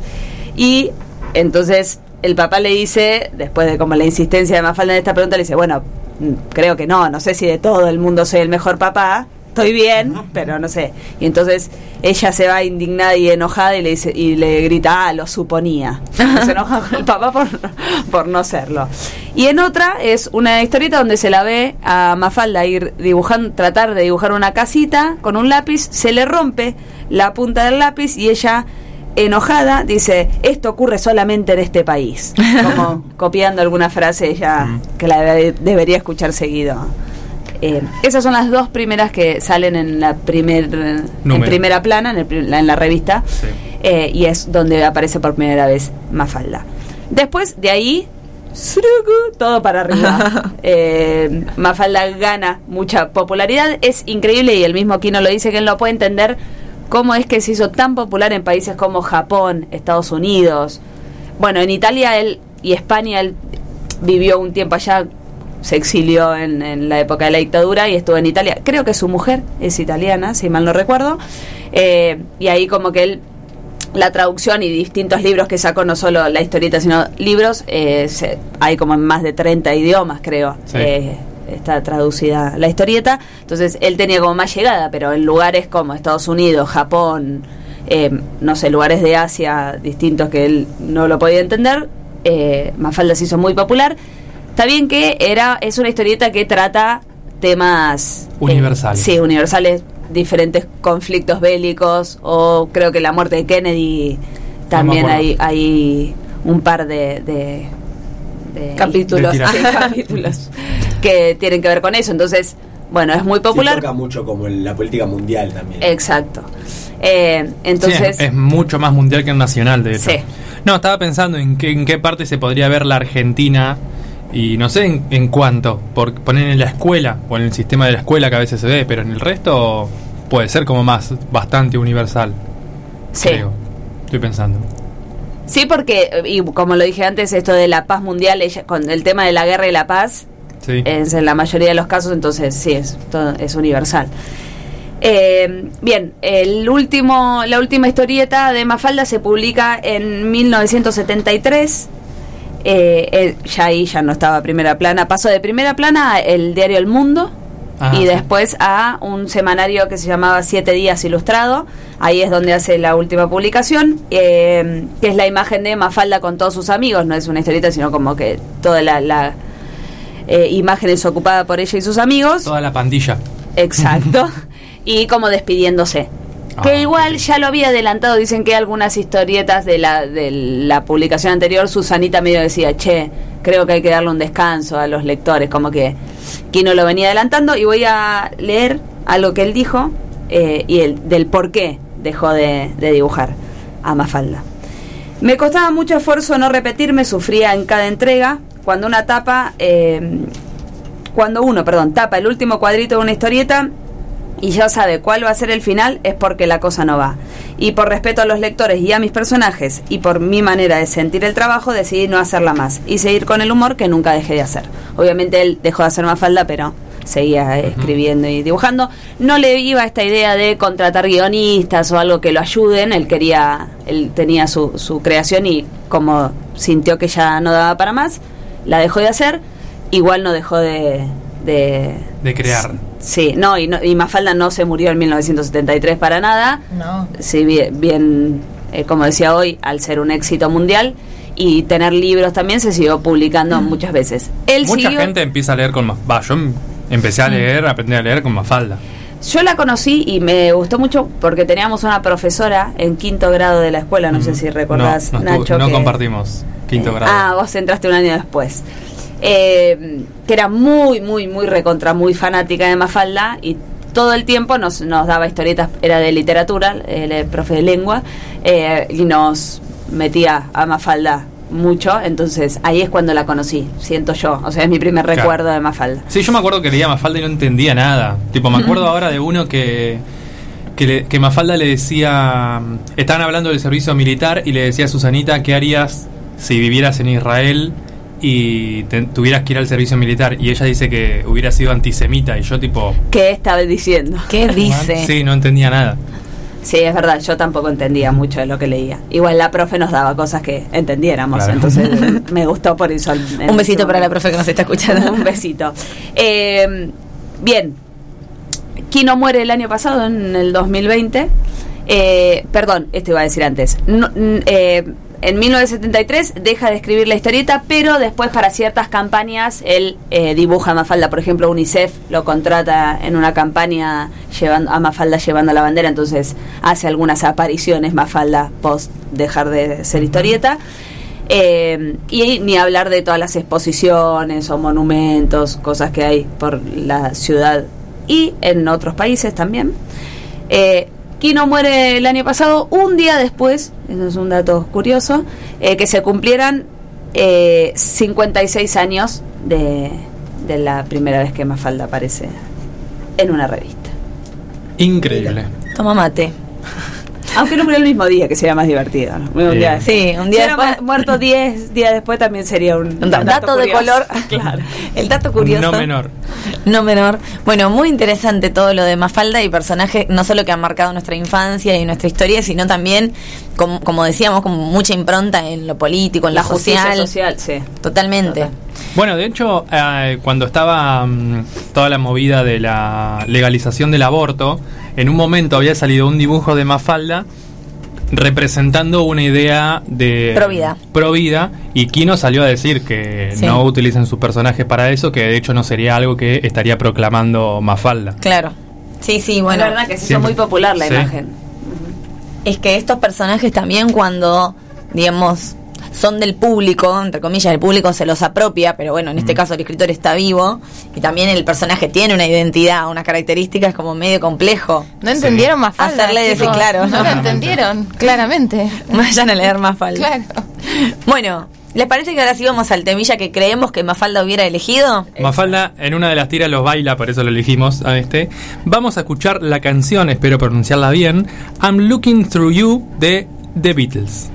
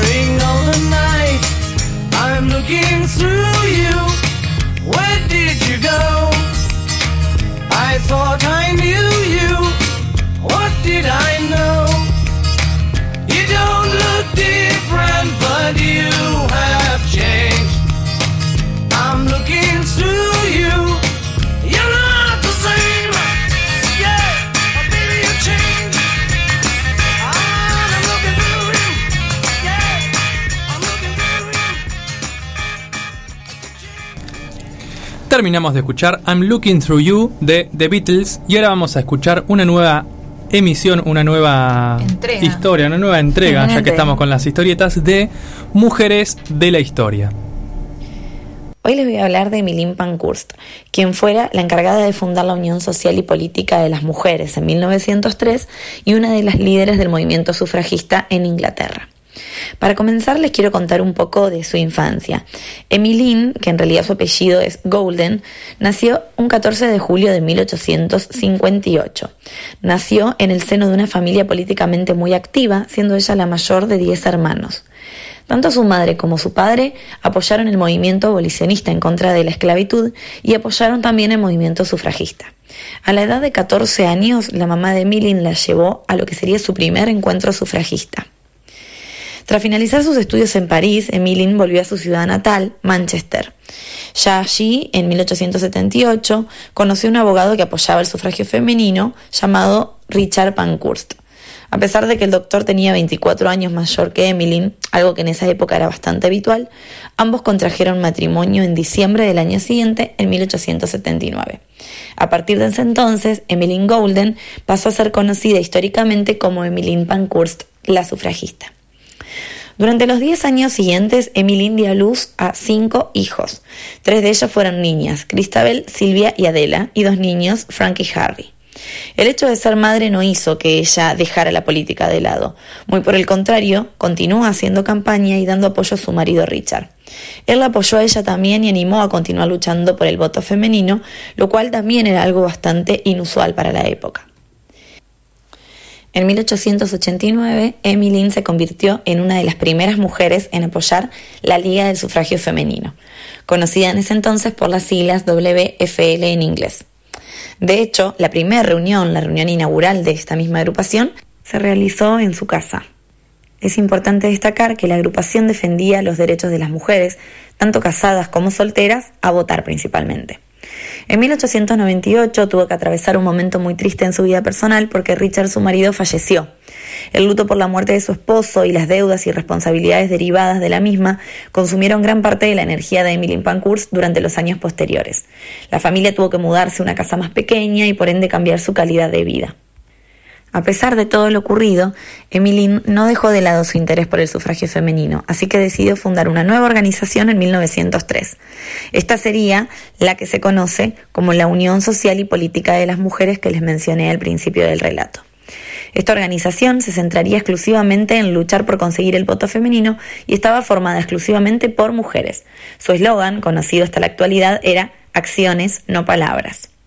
Emmeline comenzó a promover acciones más beligerantes tras el arresto de su hija Christabel y la activista Annie Kenny en 1905. Ambas habían asistido a una reunión que terminó con un enfrentamiento con la policía. El altercado de su hija y de Annie Kenny influyó en que Pankhurst animara a otras mujeres miembros de la agrupación a mostrarse un poco más polémicas en sus acciones políticas. Además, hubo un par de proyectos de ley fallidos que incluían el sufragio femenino en 1910 y 1911, y esto tensaron aún más la situación entre las mujeres y las autoridades. Este grupo de mujeres, lejos de ser sumisas, se volvieron cada vez más aguerridas con la causa, y al ver que no estaban obteniendo la visibilidad esperada, decidieron intensificar las protestas. En 1913, las acciones militantes de la organización incluían tácticas como romper ventanas, hacer pintadas en mobiliario público, provocar incendios y provocar atentados inclusive contra funcionarios del gobierno. Ya desde 1909 algunas habían comenzado huelgas de hambre en prisión, provocando que se les alimentara de manera violenta, por ejemplo utilizando sondas por la nariz. Emilín fue una de las principales activistas en sufrir este tipo de tortura, sin embargo ella no cambió con la táctica de protesta, buscando sobre todo conseguir el objetivo del voto femenino. En algunas ocasiones, y gracias a las huelgas de hambre, algunas sufragistas lograban su liberación antes de tiempo. En 1912, por ejemplo, Emilín recibió una sentencia de nueve meses en prisión por tirar una piedra a la ventana de la residencia del primer ministro. Se puso en huelga de hambre y fue liberada al poco tiempo. Con el fin de evitar las huelgas de hambre, en 1913 se aprobó lo que fue conocida como la ley del gato y el ratón. Según la misma, las personas que fueran liberadas por peligrarse su vida por motivos de salud deberían volver a ser arrestadas una vez se recuperaban. En este caso, las sufragistas se convirtieron en el ratón y las autoridades en el gato que intentaba cazarlas todo el tiempo. En 1913, Emilín recibió una sentencia de tres años de cárcel por incitar un acto en el que se produjo un incendio. Su liberación tuvo lugar al poco tiempo tras iniciar una nueva huelga de hambre, pero la recién aprobada ley provocó que se produjera una serie de arrestos y liberaciones continuadas. Todo esto cambió una vez que comenzó la Primera Guerra Mundial y las mujeres empezaron a ocupar otro lugar en el escenario político. ¿Por qué decimos que la Primera Guerra Mundial fue clave en el movimiento de las sufragistas? Bueno, porque Emmeline de manera muy astuta se dio cuenta que primero deberían defender a su país y a partir de esto después reclamar el voto femenino. Por este motivo, mientras duró la Primera Guerra Mundial, decidió detener todas las tácticas y las manifestaciones. Lo que hicieron las mujeres fue ponerse a disposición del gobierno para trabajar, para ocupar empleos en las fábricas industrias que los hombres eh, ya no podían ocupar porque estaban en el frente de batalla. Y este papel clave que jugaron las mujeres durante el periodo de la guerra y todas las contribuciones que, que, brindaron al Estado facilitaron que el gobierno les conceda finalmente el derecho limitado al voto. Podían votar las mujeres mayores de 30 años, mientras que los varones podían votar a partir de los 21. Al poco tiempo, otra ley permitió que las mujeres puedan optar para ser elegidas como representantes en el Parlamento. Sin duda, este cambio de estrategia propuesto por Emilyn fue la victoria para el voto femenino y este primer gran paso para la historia de las mujeres. Emily murió en Londres un 14 de junio de 1928 a la edad de 69 años. Al poquito tiempo, el 2 de julio de ese mismo año, el Parlamento británico concedió el derecho al voto a la mujer al mismo nivel que en el varón. En prisión, ella escribió su autobiografía, Una sufragista, mi propia historia, que inspiró la película Las sufragistas protagonizada por Meryl Streep. Para cerrar esta historia, les voy a dejar una de las frases más conocidas de esta activista por el voto femenino. No queremos quebrantar las leyes, queremos redactarlas y refrendarlas.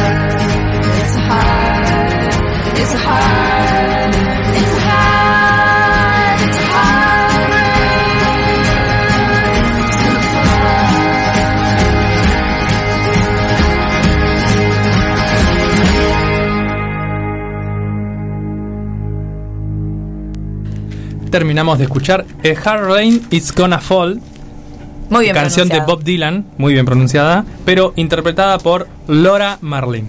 Dije Laura, es Laura en realidad, pero dije Está muy Laura. bien, es con Burton Murphy. Sí, desde hoy que estás como queriendo Rewriting. inglés. Porque I'm ustedes siempre... through you. Y sí, hay que Sí. pronunciar bien. Si Sí, puedo, bien. lo intento Sí. hacer. Porque puedo, está bien. Porque quiero y puedo.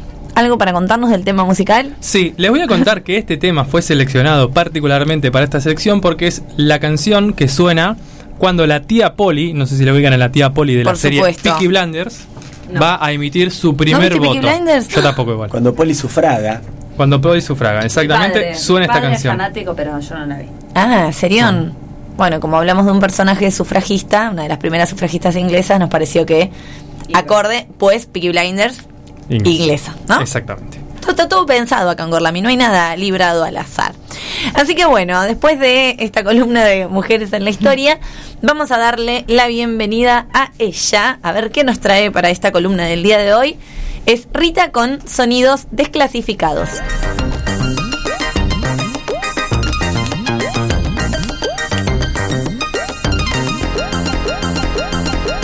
Opa, hay un remix. Hay que hacer como bailes, como eh, trend, como de TikTok con cortina. Mal. Pero alguna coreo. ¿Qué dice? Sí, sí, sí, Esta sí. cortina da para, para así este es. baile tum tum tipo No importa, ranita. La de, cami- de, de Bob Esponja Bob. caminando. Sí. ¿Vos decís trenes esas que se hacen tipo I like to move it, que hacen bailan y hacen cosas así? No sé, Claro, no, no tengo TikTok, no sé cómo funciona. Yo tampoco, pero Instagram te, Yo lo vi en Reels, en el Reels. Eh, Solo lo vi, eh, abrí TikTok para ver este, el que asesinó a la familia, el auto. Es del auto. que- El del capítulo de Para ver sí. todos los videos que tienen las Eh. fans de que lo liberen. Pero ponele ahí. No, increíble. Increíble. Sí, mal, muchos seguidores y mucho video de él. Como se merece otra oportunidad. Terrible. Bueno, flashero. Bueno, no, tipo, tú me vuelves loco si no estás a mi lado. Tiene como todo un baile.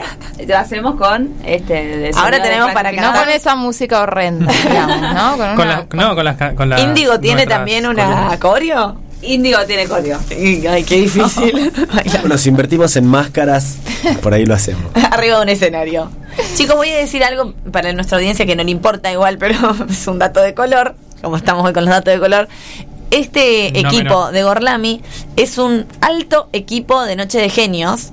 Ganadores. Modestia aparte, dijimos Sí, que teníamos sí. que ser un poco más No, modestos. ganadores en cuanta mesa nos hemos presentado, salvo una. Y, y creo que Gorlami Y por robo. nos está afilando mucho más porque estudiamos para este programa. Sí. O sea, estamos muy preparados para la próxima Noche de Genios, así que esperamos Sí, que... Nos hemos ido a los cuchillazos de Noches de Gente. Sí. Mm. Es verdad, es cierto. Una vez nos pincharon una rueda cuchillos. cuando salimos. ¿Se acuerdan que una vez nos Sí, en el club no, de la, tenis. no la podíamos cambiar. No hay que, no hay que, sí, no la podemos. Tengo fotos acá de Nacho eh, y de Felipe. Que bueno. Intentando. Ay, re, tengo ganas de una noche de genio. Sí. Yo también, Póngase pero las pilas, Luján. organizadores. Ah, Ahora yo creo que los protocolos están un poco más laxos. Si no lo organizamos nosotros y, Y ganamos. Organizamos y ahí. jugamos y ganamos. Bueno, vamos a dejar a Rita hablar de su columna, por favor. Antes de que nos meta una Claro, porque piña. sonidos ah, desclasificados, ¿qué tiene que ver, no? Con, Bueno, con esto. perdón, perdón. bueno, eh, para el día de hoy, un poco que se adelantó eh, acá la presentación. Hubo una muestra. Una pequeña muestra. Eh, iba a decir que era algo raro y que una recomendación rara que incluso podía no llegar a gustarles, pero Gustó. Gustó lo que escuchamos. lo que escuchamos gustó. Gustoso. Una can gustoso, gustoso. Igual tampoco Rita, eh, no es una característica muy distinta de tus columnas, decir, es raro, no sé si les va a gustar, digamos. Todo lo Pero que esta vez dije esto es raro, raro. Como a veces Cuanto digo más raro. raro, cuanto más raro, a mí me gusta más. Bueno, veremos si te gusta tanto. Eh, ella no quería que les guste. Quería ser la única que le gusta eso. Bueno, igual vieron que hay veces que hay artistas que a vos te gustan y después empiezan a poner más, más, más y más de moda y es como que no, le- no te gusta que al resto Por de la eso, gente yo no le guste quiero que a porque vos se te hace muy comercial. Sobre A mí- gustos y colores. no me gusta. No me gusta. olores. Bueno, Colores. fantástico. Es una cantante y compositora muy experimental, sumamente transgresora. eh, se podría decir que es una de las pioneras en- de la música electrónica y experimental. Estamos hablando nada más y nada menos que de Roisin Murphy, quien fue vocalista del grupo Moloco, no sé si le suena. Sí, me suena. Emblema de la música dance noventosa, bien de propaganda de ¿No Gancia. los nombraste en otra columna? Es que es cierto. Música propaganda de Gancia es, La que dice, es un género en sí. Sing it back, sing it back, sing it back to me. Yo la conozco, la conozco y la cantaste muy bien. Gracias. Necesito ruido de hielo. Bueno, pero más allá de este grupo, ella tiene una carrera solista sumamente interesante eh, y que bien acorde a esta columna va transgrediendo los géneros, fue pasando del trip hop a la música concreta, hecha como con instrumentos de- y cosas de cocina, casi como una especie de manifiesto feminista, digamos. Eh, música disco. La culpa la ha matado. ¿Eh? La ah, sí. la es cierto. De verdad. Ahora trae mujeres que hacen música con rollos de cocina. Bueno, pero está, Está muy bien. bien, está bien, ¿Está está bien o bien, no? está bien. Jazz, música de cabaret, gótico, electrónica, pop. Todo eso es una misma persona. Sí. Y siempre con una como deconstrucción del formato canción y de los patrones como rítmicos, ¿no? Que, que hacen, porque algo escucharon ya de eso, tuk, tuk, tuk, como mucho ruido. Eh, hace como que su música como se aleja de la música pop, digamos, y por momentos es como hasta incluso difícil de escuchar y por ende también difícil de comercializar. Dice, nunca voy a ser una conciliadora. Y como no voy a vivir de la música, voy a componer lo que quiero. En una, dice en una de sus últimas entrevistas. Dejando en claro ¿no? esta decisión como de correrse siempre de, de una única posición estética y esta idea de que el arte, eh, digamos, Es plastilina. es plastilina, si queda algo del arte y de la experiencia estética, sería como una, una, exper- una experiencia como de enrarecimiento de la cultura y, como dice ella, una posición permanente de no conciliación frente a la cultura. Poco la vida de ella. Nació en Irlanda en 1973, a los 12 años se va a vivir a Manchester, en 1994, en una fiesta, le dice a un chico que la estaba mirando la ya famosa frase que sería algo así como, ¿qué me miras? ¿Te gusta mi suéter Gil. ajustado? ¿Gil? no, Gil no le dice, ¿te gusta, ¿te gusta mi suéter ajustado? Así le dice. Ese chico sería Mark Brydon, con quien fundaría tiempo después la famosa banda Moloco. Sing it back. Esa. Eh, y justamente así se llamó el primer disco de esta banda. ¿eh? Como ¿Qué mirás? Suéter ajustado. ¿Te gusta mi suéter ajustado? Ah, bien. Una, eh, haciendo referencia a esta frase que es incluso un poco agresiva, pero como que representa esta estética de choque que tenía la banda. Una banda con una estética muy experimental, muy perform- performática en sus actuaciones en vivo, si buscan los videos ¿Eran en YouTube. noviecitos? Eran noviecitos, sí. ¿Cómo sabías? Ah, porque ya Ahí la está. frasecita... Escucha, Back to me. Es como de gente cool, ¿o no? Tiene como una Sí. cosa... Como yo. Exacto. Eh, si ven los videos en vivo de las de las actuaciones raras, Vamos a buscarlo. son Me como gusta. ellos son como Digo, no me gusta. son como todos científicos así con cosas y ella en el medio, que son raras las presentaciones en vivo Con un suéter ajustado. Sí. con un suéter ajustado. Eh, hits bolicheros y los tendrá esta banda un montón. En el 2001 la banda se separa, en el 2005 empieza toda la carrera solista de Murphy, que me parece mucho más interesante. Particularmente todo su disco Ruby Blue, me parece un disco espectacular, posta, es un, un discazo. eh, que está como muy influenciado por el Northern Soul, que es como una, una corriente musical eh, y de baile que, que surgió en Reino Unido, inicialmente en el norte de Inglaterra, que surge a fines de la década del 60 y que mezcla el sonido soul negro con como ritmos muy pronunciados, también con la música disco y el jazz. Y me encanta porque bien fiel a ese estilo no comercial de que decíamos, ¿no? Cuando ella presenta el material de este álbum a la discográfica, estos le sugieren como di- modificar el álbum porque dice no encuentran ninguna canción que pueda ser No factible. tenés un hit, querida. No, No, tenés un, un, un hit. tema para que esté en la radio. No hay nada que pueda ser difundido de este álbum. Esto no va a pegar en Billboard. Eh, a lo que ella obviamente se niega hasta que finalmente la discográfica tuvo que ceder eh, y luego su discografía se vuelve aún más rara. eh, hay un disco muy extraño de ella que se llama Roisin Machine, eh, la máquina Roisin, que justamente, como tanto en las letras como en la música, tiene esta idea de, de, de la música como una máquina de sonido, ¿no? Que no, no termina como nunca de, engranarse, de formar un engranaje, que no termina nunca de gustar. eh, de encajar en la cultura, eh, que es como una especie de máquina que está todo el tiempo produ- produciendo, que no termina nunca, de completarse con esta idea de que el significado siempre es un significado abierto y por ende no es comercializable. Eh, juega mucho con la música atonal, con el ruido, hay también un trabajo rítmico muy interesante en todos sus discos. Y finalmente en el año 2009 ella se va de la discográfica EMI y todos sus discos los empieza como a difundir en forma libre y gratuita en distintas plataformas de internet, algo también que fue revolucionario para la época, digamos. Y hoy vamos a escuchar en un ratito de este discazo que es Ruby Blue del año 2005, un tema que tiene toda esta influencia Northern Soul de música disco mezclada con ruido y sonido experimental. Eh, ella con esa voz impresionante, bien de cantante.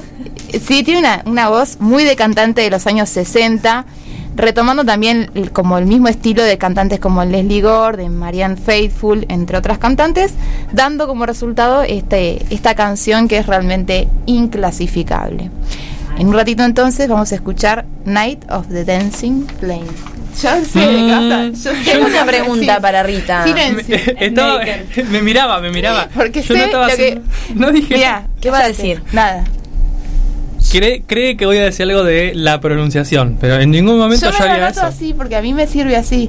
Está- Yo sé que vos lo viste. Ah, no, no vi. Ah, ¿qué Ah. anotaste? Floyd, Indimens, así como... Todas cosas así, sí. Ah, no, no, no lo vi. Con razón se estrategia. esconde los, los papeles. Mi profesora de inglés en Dice la primaria cosa, me decía dibujitos, que, que son los dibujitos de la fonética para la... Qué difícil los dibujitos de la, de la Ay, fonética qué en inglés. Espantoso. Rita, tengo una pregunta antes de cerrar el programa. ¿Cómo es que llegás a esos artistas? No, no voy a develar mi fuente. Ay, bueno, Ah. perdón, Ay, qué feo. ¿Pero Seguramente qué sigue a es? Soundtrack ¿Alguien? en YouTube. Amigos, amigas, amigues No, que te recomiendan... no tengo muchos. Ah, Ah.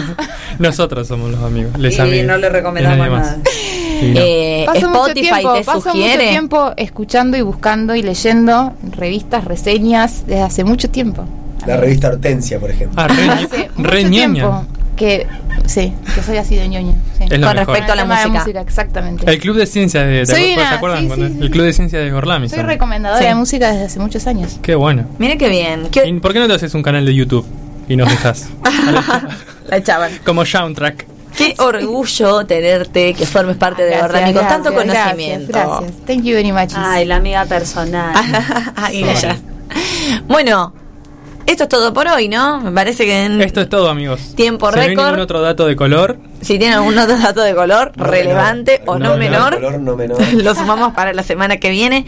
Estoy ansiosa por poner un pie en la vereda. Ah, mentira, igual que estoy ansiosa, pero para entrar al, grupo de Gorlami en la descripción y ver qué nos toca la semana que viene, porque ya tenemos anotados ahí. obvio. Yo creo que podríamos empezar a decir de qué vamos a hablar, porque una persona que nos escucha hoy Y que no ve la publicación hasta la semana que viene. ya sabe de qué vamos a hablar y dice, ah, me gusta. Uh, alto tema de la semana. Ay, a ver, para, que lo para, tenemos que ¿qué decir. No spoilees, no spoilees. Para, para, ¿Quieren para. que les diga? No, aguanta, aguanta. La, la, Es temón, o sea, sí.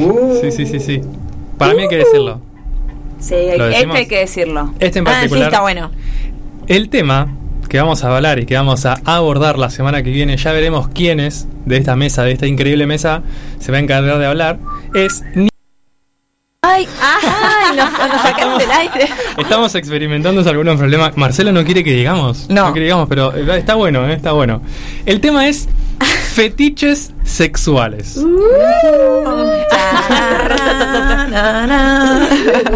Así encanta, que encanta. estén preparados porque se viene. ¿eh? Teórico práctico. Sí. Los que Este quieran se pueden tiene- presentar en la puerta. Sí. Suban su historia, los cancelaban. Se iban a la B mal. Hay que salir con máscaras de Bueno, verdad momento. ya No te habiendo. no te Marce. Todos vamos a hablar. Todos Y mi columna va a ser muy interesante también. Sí, ay, sí. que viene. Que, Que que- puede ir con fetiches sexuales Sí, totalmente. Una boina. El trae, claro, sí, hay que traer la boina para el fetiche sexual. Bien, dicho lo dicho, ya es hora de despedirnos. Vamos a agradecerle a toda la audiencia que estuvo del otro lado escuchando este episodio de historietas, mujeres en la historia y sonidos desclasificados del día de hoy. Y vamos a comenzar despidiéndola a ella, que hoy nos desasnó con que es una estudiosa de su columna, no es ninguna improvisada. Así que la despedimos a Rita. Las palmas Rita. Rita. ¿Por qué las palmas? Rita Gorra. Tipo Cacho Castaño. Rita Ora, Para mí dice Rita Ola. No, ahora la, la cantante. Ah, el nombre completo es Rita Ola, pero nosotros decimos Rita que es su apodo. Miren ¿Ah, cómo sí? me picó un mosquito recién. Qué terrible. Era un chupón. Te tenés que despedir, ¿te acordás? Ah, sí, sí. Eh, muchas gracias Lola, muchas gracias a todos. Hasta la semana que viene y hasta la victoria. Siempre. Y no digas pobrecita. Pobrecita. Parece. Parece. Es que me gusta mucho, sí. Parece. Parece. Bien, lo vamos a despedir a él. A ver con qué nos viene la semana que viene. Está tranquilo. Sí, está muy tranquilo hoy, Felipe. Está distraído. Bueno, otra. No, me, me relajé, sí. Bueno, muchas gracias, Felipe, por tu aporte del día de hoy. Nos vemos el martes que viene. En la misma radio, por el mismo canal. Sí. Sí, Ah, dale. sí, nos vemos la semana que viene. Y bueno, voy a poner a, a- a pensar, porque el tema de la semana que viene es interesante. Sí, a pensar, y a ver, por ahí pruebo algo y les cuento. Dale. Miedo. Los fetiches más comunes. Y ahí empezamos a investigar. Muy bien, ahora le vamos a despedir a ella, que yo no solo estoy contenta con su aporte del día de hoy, estoy ansiosa por la columna de la semana que viene de la que quiero participar.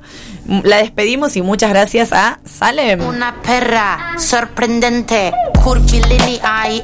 Muchas gracias por acompañarnos. Recuerden seguirnos en nuestras redes sociales, arroba Gorlami Radio, en Twitter y en Instagram, todos los martes 18 horas por la 87.9 radiopublica.lujan.gov.ar. No voy a dar los teléfonos Porque ya fue. porque ya fue. No es necesario daré que los diga ya. Ya es el último programa. Quiero decir algo que, que no es de Britney.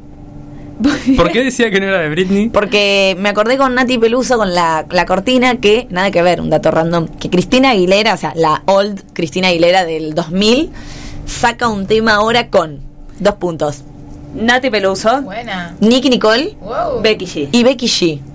Rari. Muy bien ahí Nicky Nicole, que tiene un tiny desk. No sé si No, zarpado. No de lo Nicki vi Nicole. el Tiny Desk. Impresionante, ¿eh? No, lo- no lo vi, Zarpado. sé que sacó un Tiny Desk. El Genial primer el- Tiny, De- Tiny Desk que se graba en la Argentina. Sí. Y es de Nicky Yo lo Nicole. escuché. Eh, la traducción queda rara eh, Ah, al ¿sí? inglés de las canciones en español. Pero ¿Canta, en bueno. ¿Canta en inglés? No, canta en español, Ah, la y traducción, abajo- y abajo te ponen. Ah, el subtitulado.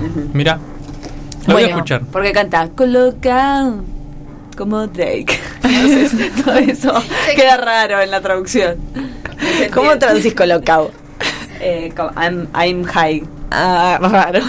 Like I'm Drake. high like that. Bueno, Eh, es un muy buen formato Tiny Desk. Me re gusta. Sí. sí, me encanta. En, en mi YouTube vuelve siempre mucho el de Dua Lipa. Eh, el mío Ah. está, está ese también. El de Anderson Pack es Harry Styles. tremendo. Se tan gana. ¿No? Sin repetir ese Sí, soplar. eh, Tiny Desk. el de Carlos Vives me gusta. Alicia Sí. Keys. No, pará, y un reggaetonero. Ah, el de Alicia está, Está bueno. buenísimo. No, el de. mm, te señalo vos porque vos sos fan. Justin. Sí, el de Justin Bieber está muy Está bueno. bueno, también. sí, el de No, Justin. pará, ¿cuál era el reggaetonero? Uno más latino. Balvin. El de J Balvin, ¿no? No, No, el de Ozuna. El de Ah, Ozuna está ¿Ozuna bueno. tiene? Mira, Sí. No sabía. Sí, pero el de Escuchen Ozuna- uno que Está es bueno el de Sí, Ozuna. está bueno, pero Camila no Cabello tiny. sacó uno también. ahora. que Fantastic. Negrito. ¿Quién? Un, un Tiny Deck de Fantastic Negrito. No, y también hay una banda llamada. No BS muy buena, toda de vientos. Buena. Ah, está Blue Man Group también. Sí. Bueno, bueno. chicos, ¿quieren que hagamos otro programa? De Tiny De Desk. Creo que Bueno, re, bueno, re bueno. Acá la gente se quiere ir, ya no- Apaga la luz, están apagando la luz. Bueno, pero no nos vamos a ir sin despedirlo a él, que es el cerebro, la columna, la médula espinal, el alma mater y quien nos salva las papas todos los programas, nuestro queridísimo Nacho.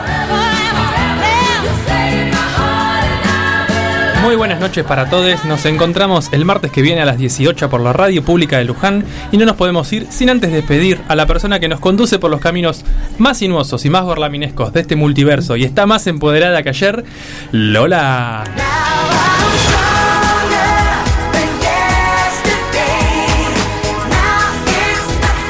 Muchas gracias Nacho, muchas gracias a la audiencia que está del otro lado escuchando a Gorlami, a este magnífico equipo que ha hecho un gran programa, a Marcelo que nos está bancando, pobre, y mira, estamos un minuto pasado de tiempo, un horror. Eh, gracias por estar del otro lado, los esperamos el martes que viene a las 6 de la tarde por la radio pública de Luján. Adiós. Y nos vamos escuchando esta Rara. que está sonando raro, que se llama Night of the Dancing Flame de Roisin Murphy.